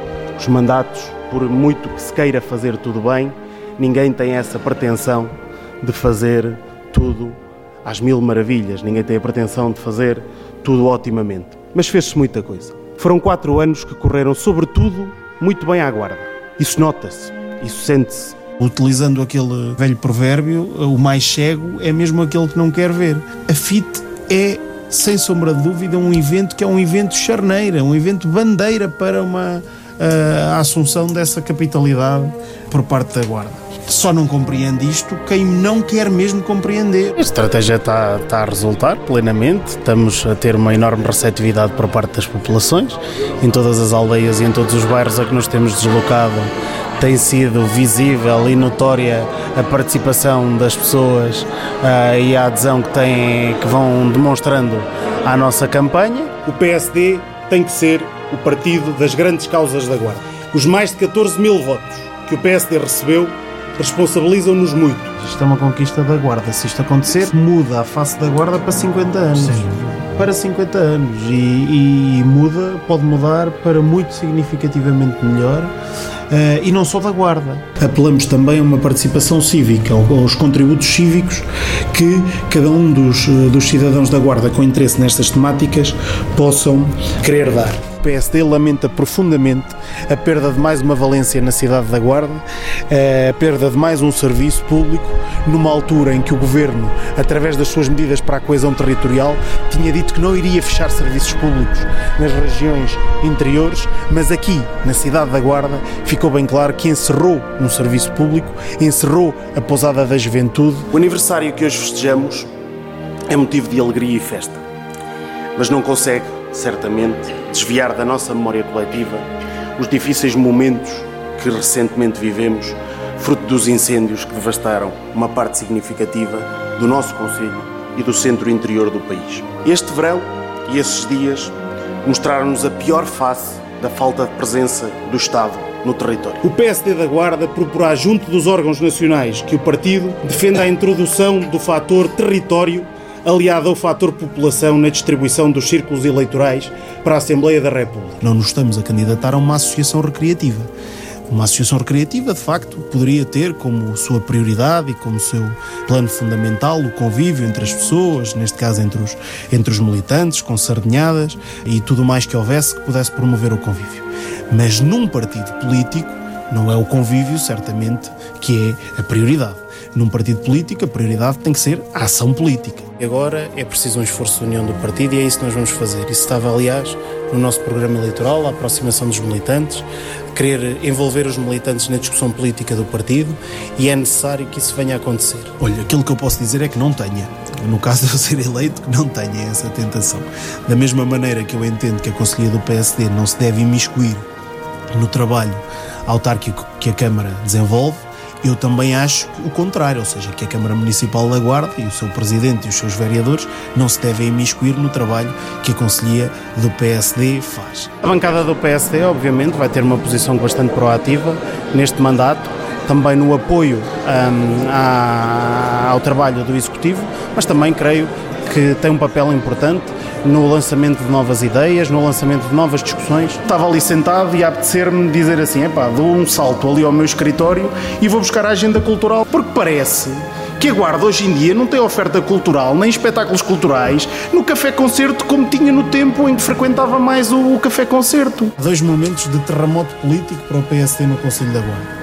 Um é a saída do Dr. Álvaro Amaro, que mina efetivamente na relação eleitor-eleitos. Há uma perda de confiança dos eleitores, uma primeira perda de confiança dos eleitores no PSD no Conselho da Guarda, que se deve ao facto, mero facto do não cumprimento do mandato até ao final.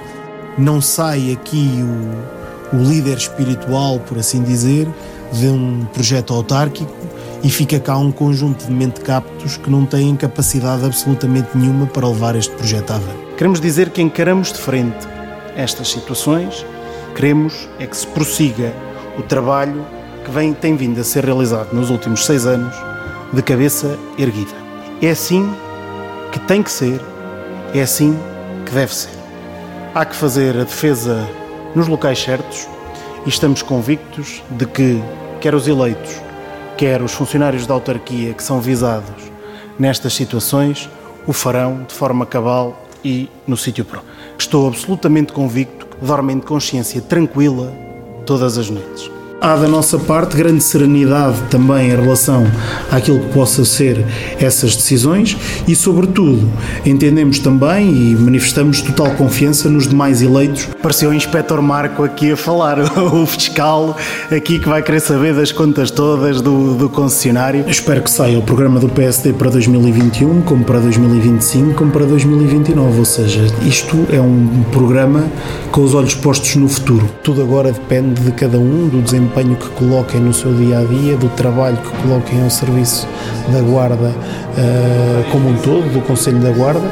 E se todos realizarem o seu trabalho, todos poderão ser grandes candidatos do PSD, disso tenho certeza. Que no ano de 2021 o PSD possa obter uma nova, retumbante vitória nas eleições autárquicas, que é aquilo que todos acreditamos que é possível e em que todos teremos novamente que nos empenhar se daqui até 2021 houver a tendência para as pessoas se entreterem com outras coisas e aceitarem e entrarem na conversa das tais bombinhas que podem vir de fora e de dentro, então aí chegará certamente a 2021 com muito menos hipóteses, independentemente de quem seja o seu candidato.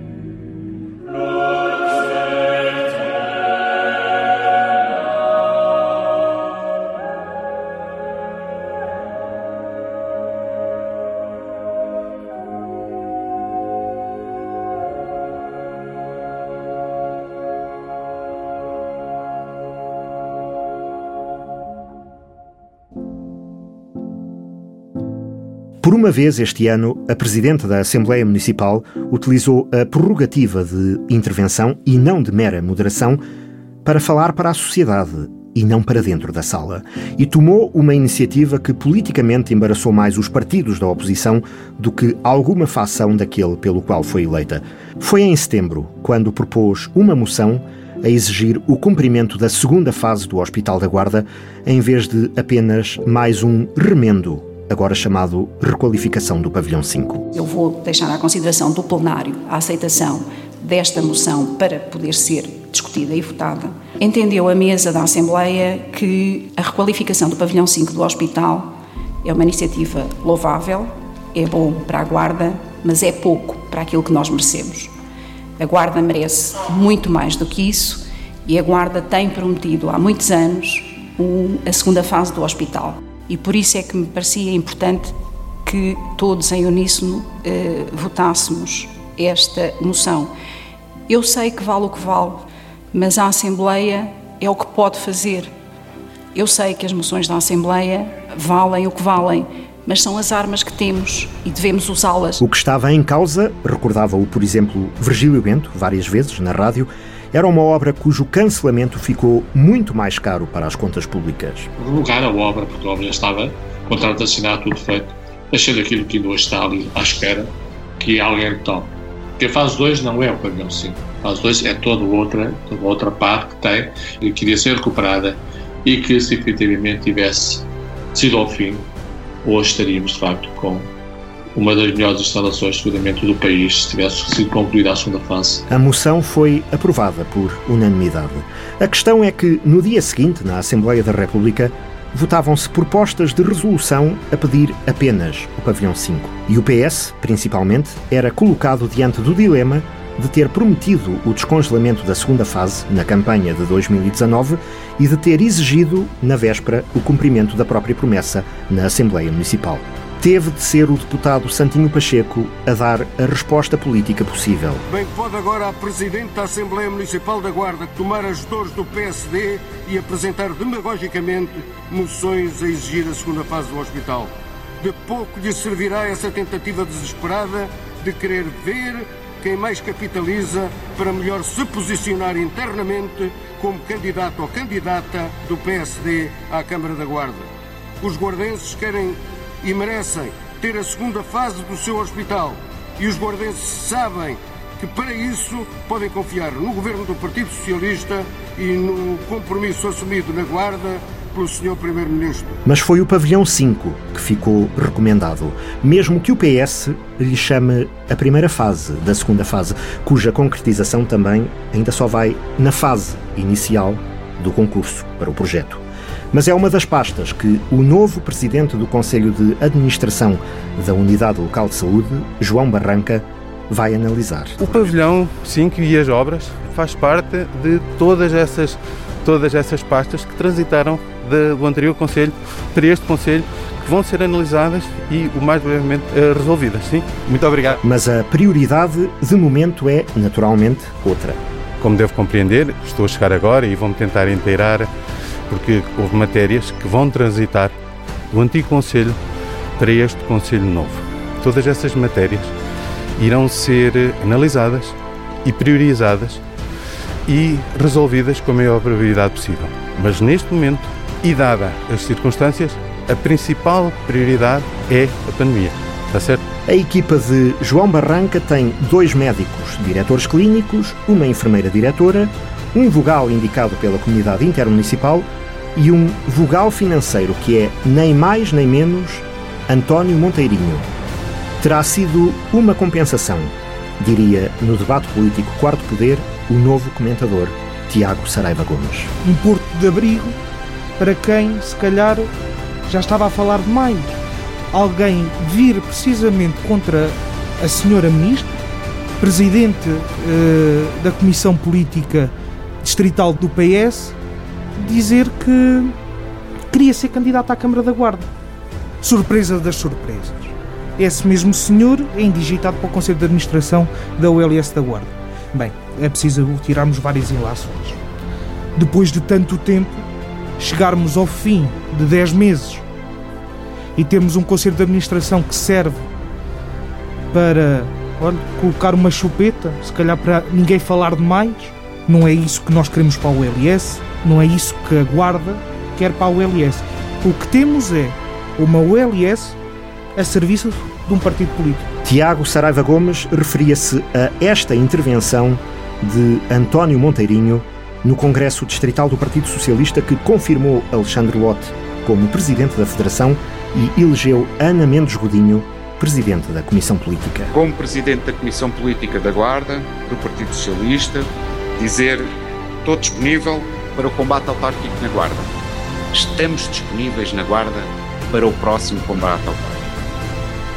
O Partido Socialista vai lutar com todas as suas forças para recuperar aquele que é um dos bastiões do Partido Socialista para a Guarda. A Comissão Política Conselhia preparava-se para fechar o processo e indicar António Monteirinho como candidato até o mais tardar outubro.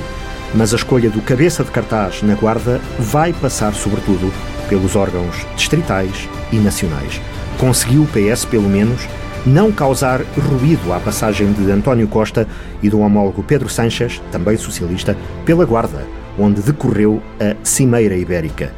Aqui foi definida uma estratégia comum para diluir ainda mais as fronteras. Es una estrategia política con un objetivo muy claro y es el de la igualdad de oportunidades, no solamente de las personas, sino también de los territorios. Y en ese sentido no es una estrategia que se queda en vaguedades o en abstracciones, sino que plantea un sistema de gobernanza común, plantea también unas medidas concretas y creo que eso es eh, muy importante para territorios eh, que están comprendidos en la raya, ya sea en la parte portuguesa o en la parte española.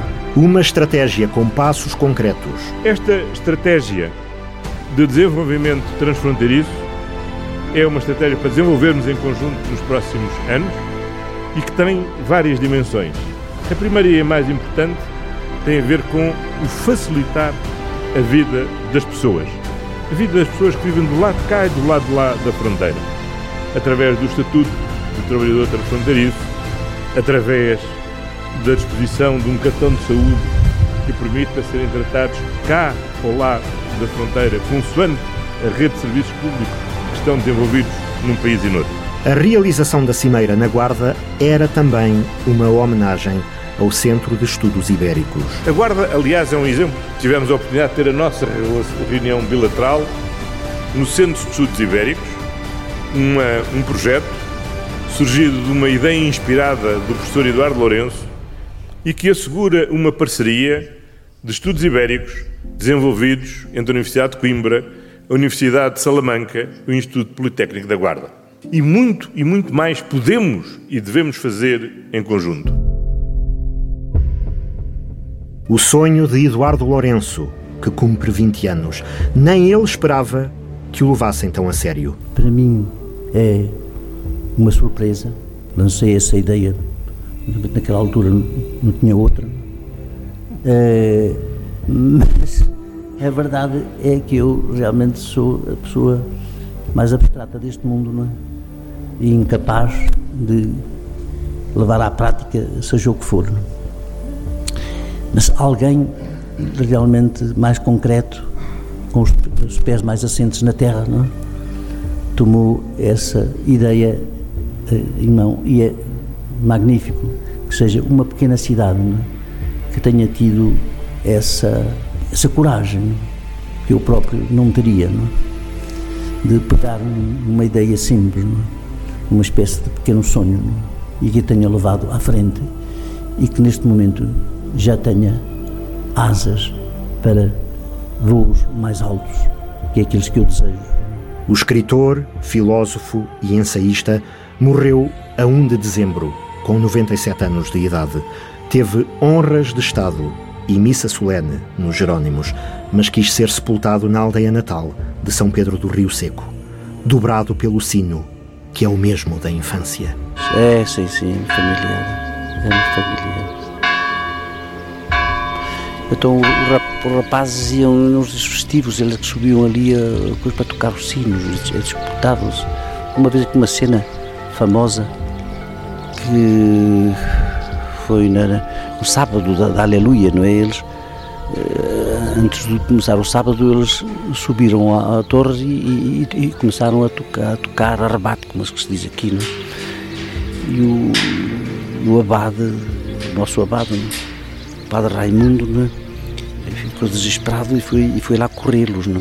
Foi uma cena patética, porque no dia seguinte, no domingo, ele teve pedir desculpa ao público, né? porque ele, por ter, não sei como Jesus no templo, né? e os ter escorraçado, a coisa pacífica, mais me esqueci. Somos de onde partimos. Aqui, provavelmente, as coisas fundamentais da minha vida foram determinadas por esses poucos anos. Era um outro Portugal, muito mais ingênuo, muito mais, uh, enfim, uh, pobre, enfim, inserida na, na, trama mais arcaizante, conservadora, no bom ou no mau sentido da palavra, não é? que era o nosso tempo português. Não é? uh, sem pessoas que nasciam e morriam, alguns mesmo sem nunca sair da aldeia. Não é? Eduardo Lourenço saiu e regressou. Ao cabo de quase um século a desbravar o labirinto do que somos, do que valemos, do que ousamos, do que deixamos. Tudo guardado numa palavra que não existe noutra língua.